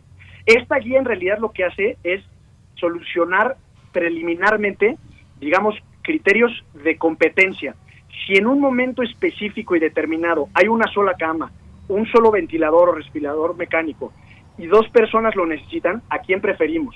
Eh, y en ese sentido, a lo que tiende esta guía es a dar criterios claros. Ahora, eh, yo creo que esta guía no nos, no nos satisface del todo eh, como ciudadanos, porque esos criterios, aun cuando nos dice que la prioridad es salvar vidas y las vidas por completarse, no establece elementos aunque no seamos especialistas, pero lo suficientemente claros como para pensar cuál es el, el puntaje que yo puedo obtener en determinadas circunstancias si yo me, me, me, infecto de COVID, ¿no? Eh, entonces no está muy claro y ese para mí es uno de los grandes de los grandes vacíos de estos lineamientos, porque incluso, por ejemplo, hay una capacidad de apelar la decisión de los equipos de triaje. Si yo no estoy de acuerdo con que a un familiar mío no le den cuidados intensivos, tengo la capacidad de apelar esa decisión ante el propio equipo de triaje. Pero como está esta guía o estos lineamientos, yo no tengo ningún elemento para decir, oigan, pues es que se malevalúa a mi familiar o los puntos que ustedes le están dando no son los correctos, porque no, no, hay, no hay condiciones reales nosotros para saber cuáles son esos elementos. Eh, eso por un lado. Y por otro lado, pues creo que eh, esta guía utiliza un sistema internacional que se llama SOFA, eh, que no distingue las particularidades del COVID. Eh, y esto es muy importante. En primer lugar, la guía establece que los pacientes que lleguen y necesiten cuidados intensivos no serán discriminados en función de si tienen o no tienen COVID. Es decir, todos los pacientes con necesidad de atención médica urgente serán tratados de la misma forma. Eh, pero, pues sí se entiende que la gran mayoría de la gente que estará hospitalizada en urgencias ante una circunstancia como esta, pues será gente que afectada del COVID, ¿no?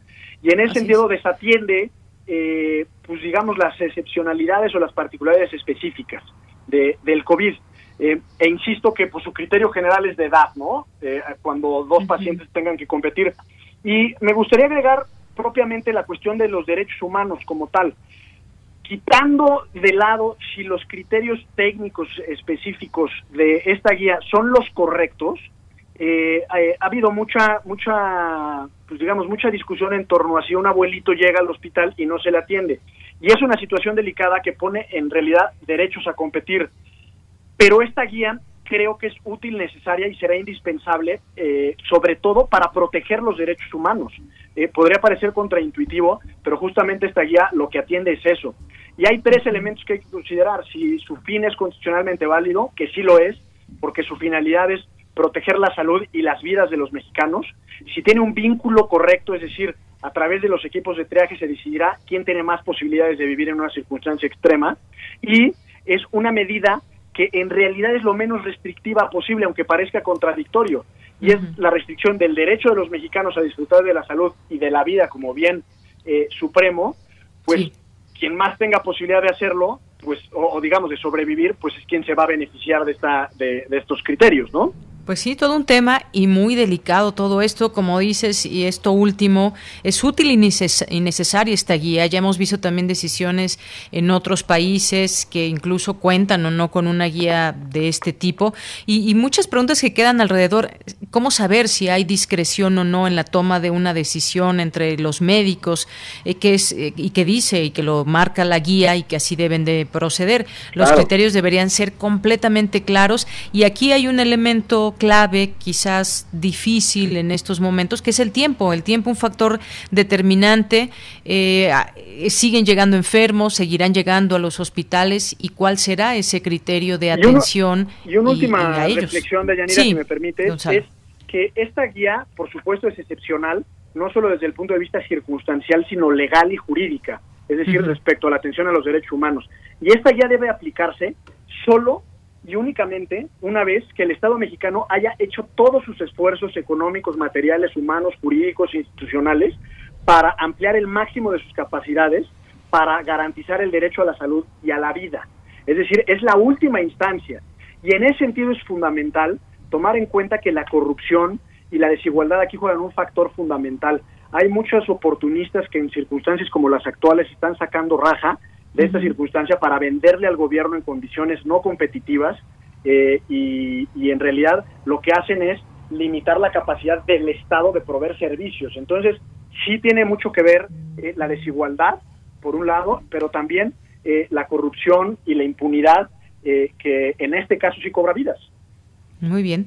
Bueno, pues vamos a estar muy atentos a todo esto. La verdad es que es un tema un tanto polémico, pero necesario hablar de ello ante una situación con una pandemia de este de esta magnitud y sobre todo también implica retos muy fuertes para el sector salud y en específico para la bioética porque se crean procesos de selección entre pacientes a fin de decidir quiénes accederán a cuidados intensivos. Y eh, pues esto habrá que entenderlo muy bien porque hay mucha gente que pues comenzará con ese temor, yo seré atendido, no seré atendido, soy paciente prioritario o no. Y esto, además de todo, pues es muy triste, pero es una, una realidad de la que hay que hablar y ya está este borrador, esta guía eh, que tendremos que pues seguir analizando y entenderla sobre todo también como sociedad guía bioética de asignación de recursos de medicina crítica. Gonzalo, un gusto como siempre platicar contigo. Igual para mí un abrazo. Hasta luego, un abrazo. Hasta luego. Hasta luego. Gonzalo Sánchez de Tagle, maestro por la Universidad de Georgetown, cuenta con la especialidad de Derecho Público por la Escuela Libre de Derecho. Vaya tema. Continuamos. Porque tu opinión es importante, síguenos en nuestras redes sociales, en Facebook como Prisma RU y en Twitter como arroba PrismaRU. Relatamos al mundo. Relatamos al mundo.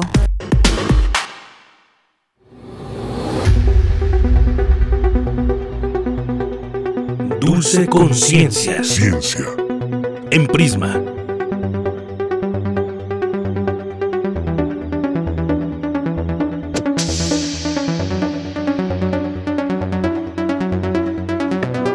Bien, pues saludo a Dulce García, eh, que nos va a hablar el día de hoy sobre la, vulnerabilidad de la sociedad mexicana frente a la COVID-19, porque también, eh, y en algún otro momento lo hemos dicho, es el momento también de la ciencia, de escuchar a nuestros científicos en todos estos temas. ¿Qué tal, Dulce? Te saludo con mucho gusto, muy buenas tardes. Hola, Deyanira, te saludo también con mucho gusto, muy buenas tardes a ti al auditorio. Pues, pues platícanos. Sí, Deyanira, gracias. Como bien lo mencionas, y dentro de la ciencia también está el cómo nos movemos nosotros como sociedad. Eh, a partir de ahí es que se dan todos estos eh, fenómenos y toda esta situación, por ejemplo, de la pandemia, cómo es que se fue desarrollando a través de, todo el mundo, ¿no? Y por eso, como lo comentaste hace un momento, vamos a hablar de esta vulnerabilidad de la población mexicana que es en parte, como se ha dicho, por eh, la cantidad de adultos mayores que hay en el país, pero también por las enfermedades eh, que más eh, padecen los mexicanos, entre la que está, por ejemplo, pues la diabetes, la hipertensión. Y para eso vamos a platicar con la doctora María del Carmen Juárez, quien es académica del Instituto de Geografía de la UNAM de Muy bien, Dulce. Adelante. Pues adelante, gracias. Yeah, yeah, yeah.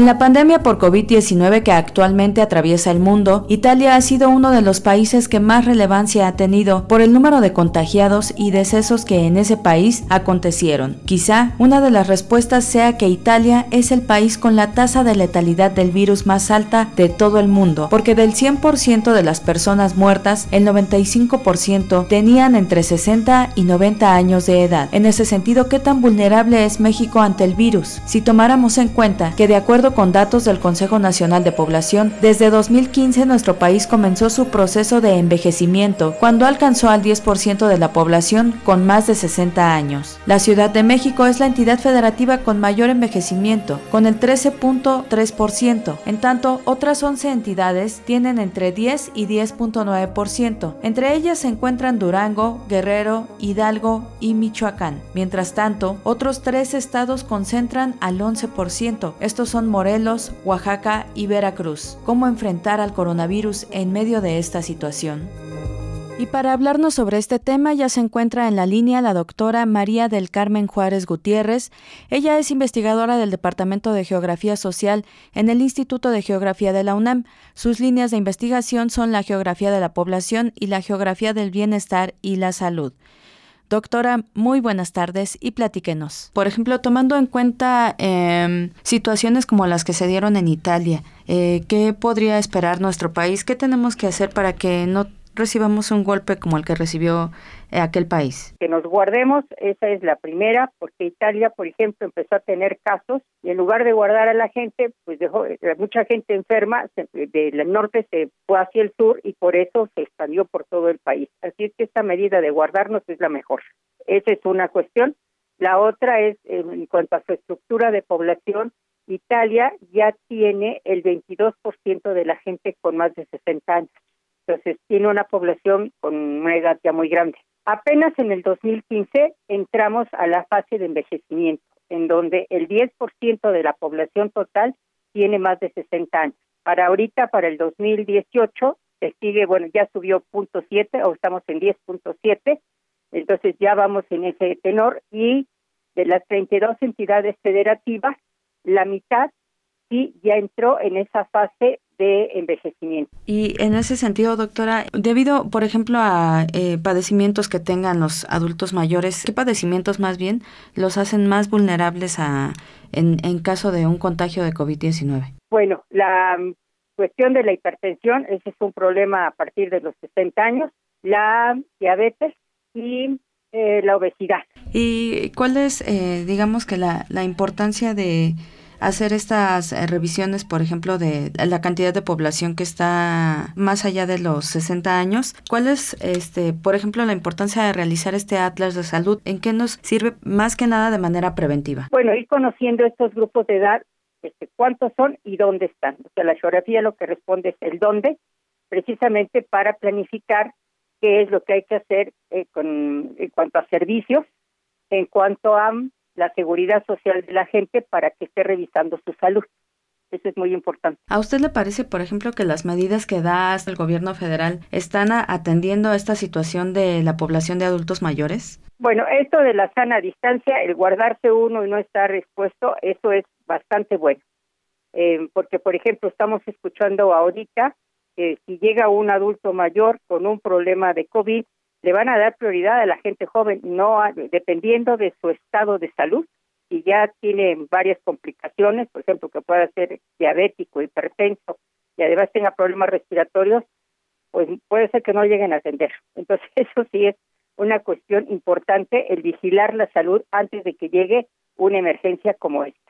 Claro, doctora, tiene toda la razón. Eh, platíquenos un, poquito cómo se realizó, por ejemplo, este Atlas de la Salud. Eh, ¿Cómo fue el, trabajo cotidiano de ustedes? Fue, eh, bueno, primero fue encontrar la información. Para, hacer las cosas de geografía de salud, primero hay que, tener la información. Entonces ya en función a la, a la forma en que nos estaban dando la información, la escala es muy importante, no es lo mismo ver las cosas a nivel estatal que verlas, por ejemplo, a nivel de municipio, que son con más precisión y si fuera a nivel de localidad sería todavía mucho más preciso. Entonces, primero fue ver la escala de la información para poder hacer el atlas y la otra, con qué continuidad había información.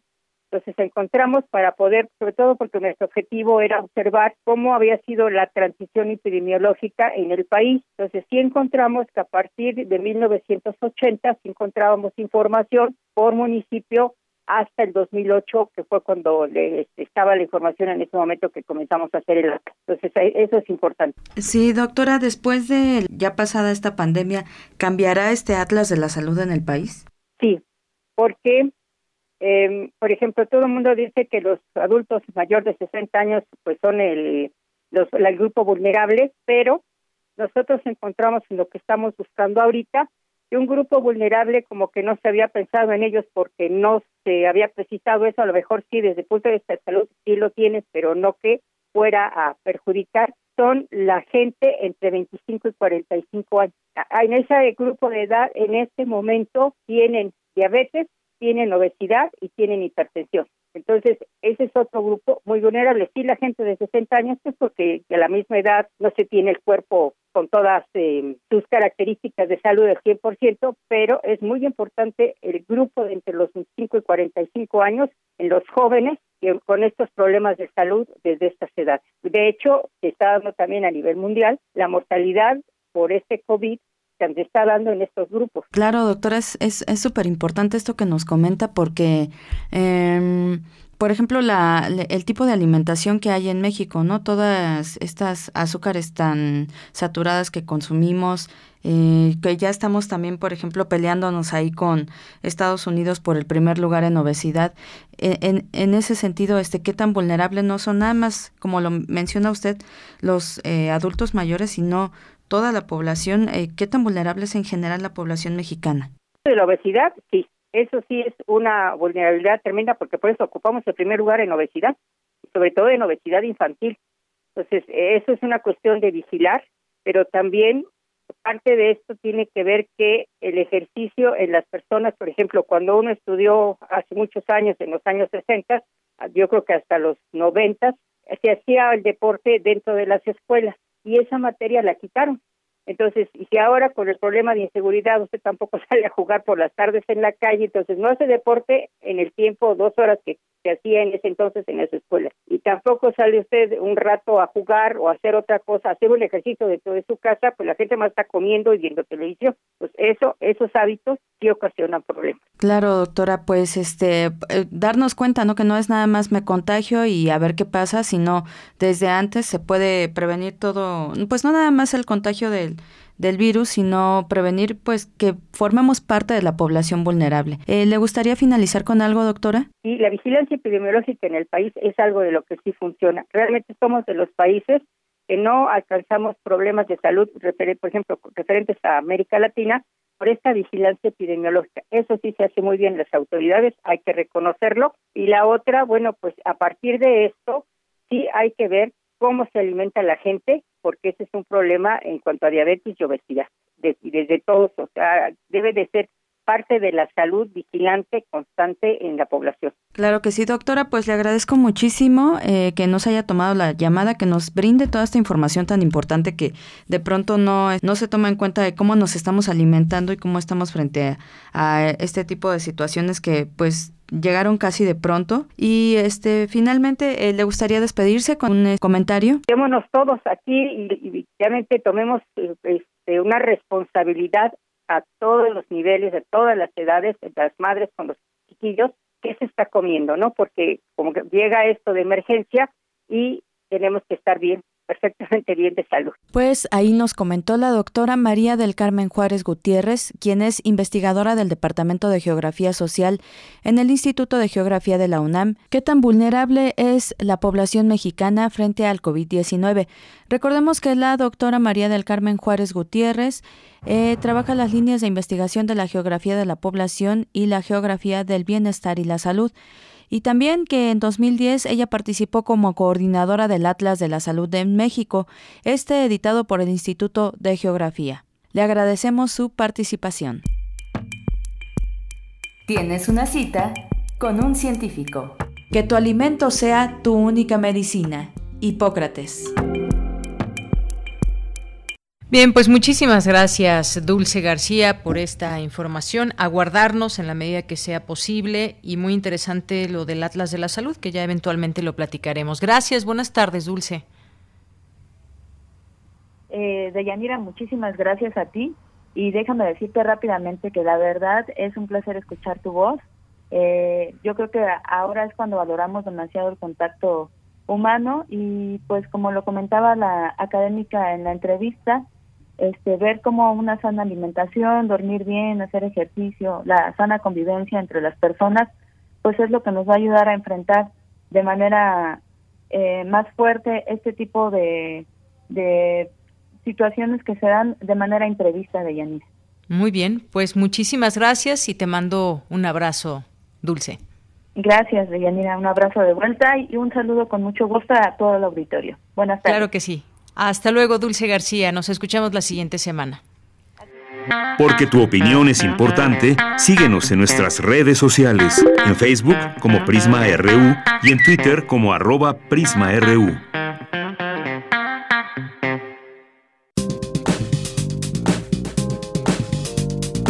Cultura RU.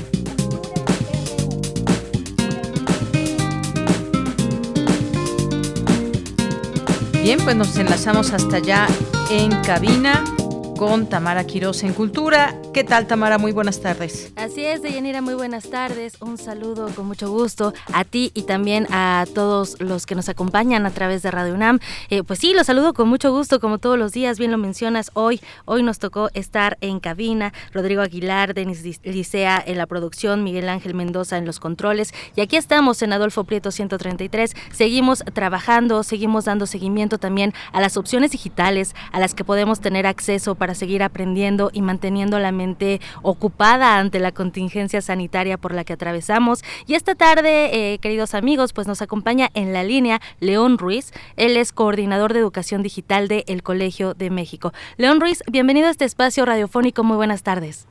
Hola Tamara, ¿cómo estás? Muy buenas tardes. Muchos saludos a, tu, a ti y a todo tu auditorio. Muchísimas gracias, León. Oye, eh, pues qué bueno que, podemos conversar contigo y también compartirle a nuestro auditorio que el Colegio de México, como una institución pública de carácter universitario, pone a nuestra disposición, a la disposición del público en general, el repositorio Recursos Abiertos Digitales. Y me gustaría que nos platicaras qué incluye este repositorio, qué material podremos encontrar. Sí, mira, eh, muchas gracias por el espacio. Eh, en realidad lo que hicimos fue englobar todos los esfuerzos que ya habíamos trabajado durante mucho tiempo respecto a recursos digitales que teníamos. Entonces, eh, en este esfuerzo hemos integrado publicaciones. aquí tenemos, digamos, la joya de la corona, que es la nueva historia mínima de México, pero en versión interactiva. Entonces, se puede descargar para dispositivos iPhone y dispositivos Android también, ¿no? Eh, tenemos un, más de 100 títulos del acervo bibliográfico del Colegio de México en descarga gratuita. También tenemos todo lo que son las historias mínimas, que incluyen pues historias mínimas de eh, el evolucionismo, por ejemplo, el fútbol en América Latina. Eh, tenemos uno que es uno de los más descargados, que es acerca del yoga, ¿no? Entonces, eso es, digamos, como de la parte de publicaciones. También tenemos una parte de recursos audiovisuales, en donde tenemos cinco cursos masivos en línea que pueden acceder ahorita mismo. Eh, son acerca de corrupción, desigualdad, historia de la vida cotidiana, literatura y cultura tradicional de México, y uno un poco más especializado de análisis demográfico. Estos cursos están bajo la plataforma de México X y pueden acceder de manera gratuita y están abiertos hasta noviembre, finales de noviembre aproximadamente. Excelente. León Ruiz, pues sí, efectivamente eh, hay diversos temas que podemos leer, que podemos explorar. También eh, ya anduve en la, en la plataforma y eh, he visto también que, pues derivado de la contingencia sanitaria del COVID, están presentando también una campaña audiovisual. Platícanos un poco de, de, esta serie de cápsulas. Sí, es correcto. Mira, es, es una serie de cápsulas audiovisuales en precisamente comentarios acerca de la pandemia del COVID-19. Entonces, aquí podemos encontrar varios profesores, varias profesoras que hablan acerca de, por ejemplo, el agua frente a la pandemia, con enfoque de derechos humanos, ¿no? El significado del crecimiento exponencial ligado a la pandemia, también por un demógrafo eh, del Colegio de México. Tenemos también un comentario del profesor Roberto Breña que habla acerca de la peste del libro de Albert Camus. Tenemos también eh, economía, ciudad y COVID, ¿no? Presente y prospectiva, capacidad administrativa frente a la pandemia. Entonces son varios profesores, varias profesoras que están precisamente comentando desde sus líneas de investigación y de la investigación que han hecho a lo largo de todos estos años cómo eh, apertan, digamos, ciertas dimensiones de estudio ante este contexto que vivimos actualmente, ¿no? Claro, León, me llama mucho la atención que comentas que la parte, bueno, los escritos de yoga y los audiovisuales también han sido como, pues, un parteaguas en esta situación de contingencia. Sí, exacto. Mira, la verdad es que lo que tratamos de hacer aquí es poner eh, digamos, como abiertos muchos de los recursos que sabemos que van a tener un impacto, digamos, como mucho más grande, ¿no? Es decir, nosotros como el Colegio de México tenemos mucho mucha producción académica y mucha de esa producción puede llegar a ser, digamos, como muy especializada. Entonces, ante, ante, digamos, este, este contexto que queremos abrir estos recursos y queremos tener, digamos, como un impacto masivo, pues lo que hacemos es que ponemos a publicar, digamos, ponemos a, a apertura todos estos recursos que sabemos que van a ser, digamos, como que se puedan acceder de manera fácil, de manera divertida y, y comentarle a todo tu auditorio que que, están abiertos y que no se necesita ser un gran experto para poder acceder a esto, ¿no? Así es, y de hecho puedes eh, accesar desde tu, tu, móvil, desde tu teléfono celular. Estoy viendo también, eh, León Ruiz, aquí, bueno, cerca de los 40 proyectos institucionales. Uno de ellos es el Diccionario del Español de México. Hace algunas semanas tuvimos la oportunidad de conversar con el doctor Luis Fernando Lara eh, sobre este proyecto y también sobre la importancia de rescatar nuestra lengua, ¿no? De rescatar rescatar el español justo que se habla en nuestro país. Sí, exacto. Mira, la verdad es que también pusimos un apartado, un apartado de proyectos digitales de investigación. Estos son, eh, digamos, proyectos que tienen mucha relevancia en el contexto académico hispanoamericano, ¿no? Tanto de manera transversal, institucional, como por centro. Entonces, por ejemplo, ahí también se puede encontrar la red de estudios sobre testigos de desigualdades del Colegio de México, donde también es un, es un white paper que se puede descargar de manera gratuita, que habla precisamente de cómo se interseccionan ¿no? todas estas desigualdades en nuestro país. Tenemos el Diccionario del Español de México, como tú bien eh, lo comentas, y tenemos muchísimos otros proyectos digitales de investigación que pueden acceder de manera rápida desde su computadora o desde su móvil. Por supuesto. León Ruiz, pues sí, hay mucho que explorar, aprender y como bien lo dices, es acceso gratuito. Entonces invitamos a nuestro auditorio a que se una a esta gran comunidad de El Colmex y también a que exploren. Yo, eh, si me permites, les voy a recomendar que eh, revisiten eh, o, o visiten los escritos a la muerte de mi padre de Alfonso Reyes o lo que pesa un muerto de Juan Villoro. Son dos de mis recomendaciones. ¿Tú cuál nos recomiendas especialmente, León Ruiz? Mira, yo me iría hacia los cursos breves. Ajá. Yo recomendaría, por ejemplo, el de... Mm, déjame pensar. Es que son muchos. sí, son, son, son demasiados. Pero bueno, en principio que, que, que, puedan acceder a los cursos abiertos masivos en línea, ¿no? Que, por ejemplo, tenemos uno que es interesantísimo, que hemos tenido más de 30 mil inscritos, inscritas, que es el curso abierto masivo en línea sobre corrupción. Es, digamos, una versión, una visión teórica, pero también una visión como una caja de herramientas para poder disminuir la corrupción desde una manera muy personal en, en nuestro país. Entonces, yo me iría con ese, por ejemplo. Muy bien. ¿Y eh, cuál es la página a la que podemos, eh, pues, la, la que debemos ingresar, León? Sí, es www.colmex.mx. Ahí uno puede acceder de manera rápida en un banner que está de manera inmediata, o si no, si quieren acceder a la URL completa, es colmex.mx, diagonal recursos, guion, abiertos, guion, digitales. Excelente, muy bien. Y también seguir las redes sociales de El Colmex, tanto en, en, Twitter como en Facebook, también arroba PrismaRU, ahí ya tenemos la información en nuestras redes sociales. Y bueno, pues muchísimas gracias, León Ruiz, coordinador de Educación Digital de El Colegio de México. Gracias por tomar la llamada y también por compartir con nosotros estas opciones digitales que nos ofrece el Colmex. No, pues muchísimas gracias a ti por este espacio y les invitamos a todo tu auditorio para que puedan acceder, explorarla y que nos puedan comentar qué, qué es lo que están haciendo en nuestras redes sociales. Muchísimas gracias. Gracias a ti, que estés muy bien. Igualmente. Muy bien. Y de Yanira, bueno, pues nos despedimos con esto. Ya son las 2.57 de este, de este día, 15 de abril. De repente uno se pierde en las fechas. Muchísimas gracias, Tamara. Muy Hasta buenas luego. tardes. Y nos vamos a ir con música de Yanira. Vámonos con música. Bien, pues ahorita les decimos quién está en la música. Ya casi nos despedimos. Gracias de verdad a todos ustedes que nos sintonizan todos los días de 1 a 3, Prisma RU, aquí en estas frecuencias que ya conocen. 860 de AM, 96.1 de FM.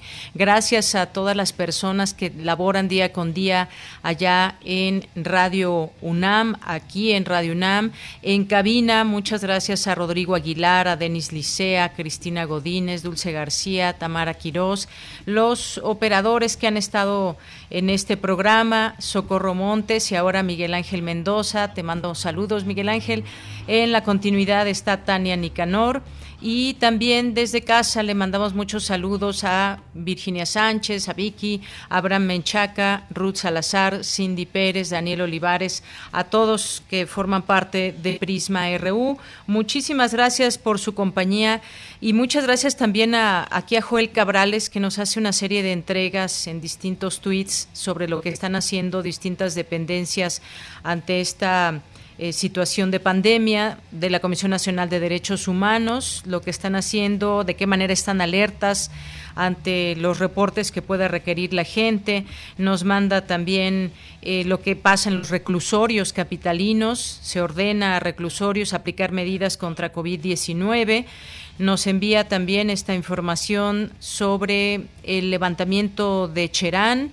Muy interesante también esta información. Gracias, Joel y sobre la infraestructura médica también la pandemia parece llegar sin ningún obstáculo a la montaña. Una nota de la jornada, la montaña de Guerrero cercada por el coronavirus y por el hambre. Textos muy interesantes. Muchísimas gracias, eh, Joel, que nos envía esta información.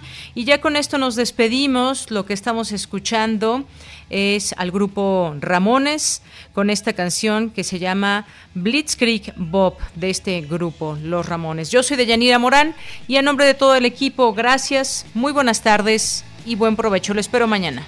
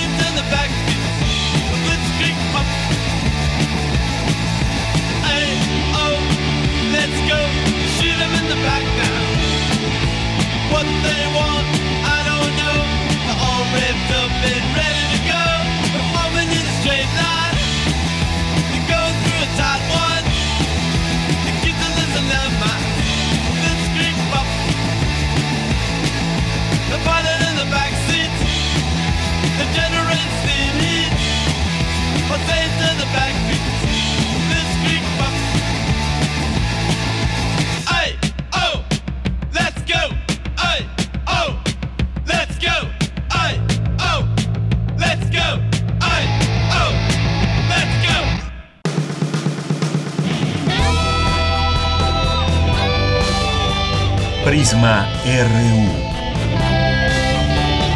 Relatamos al mundo.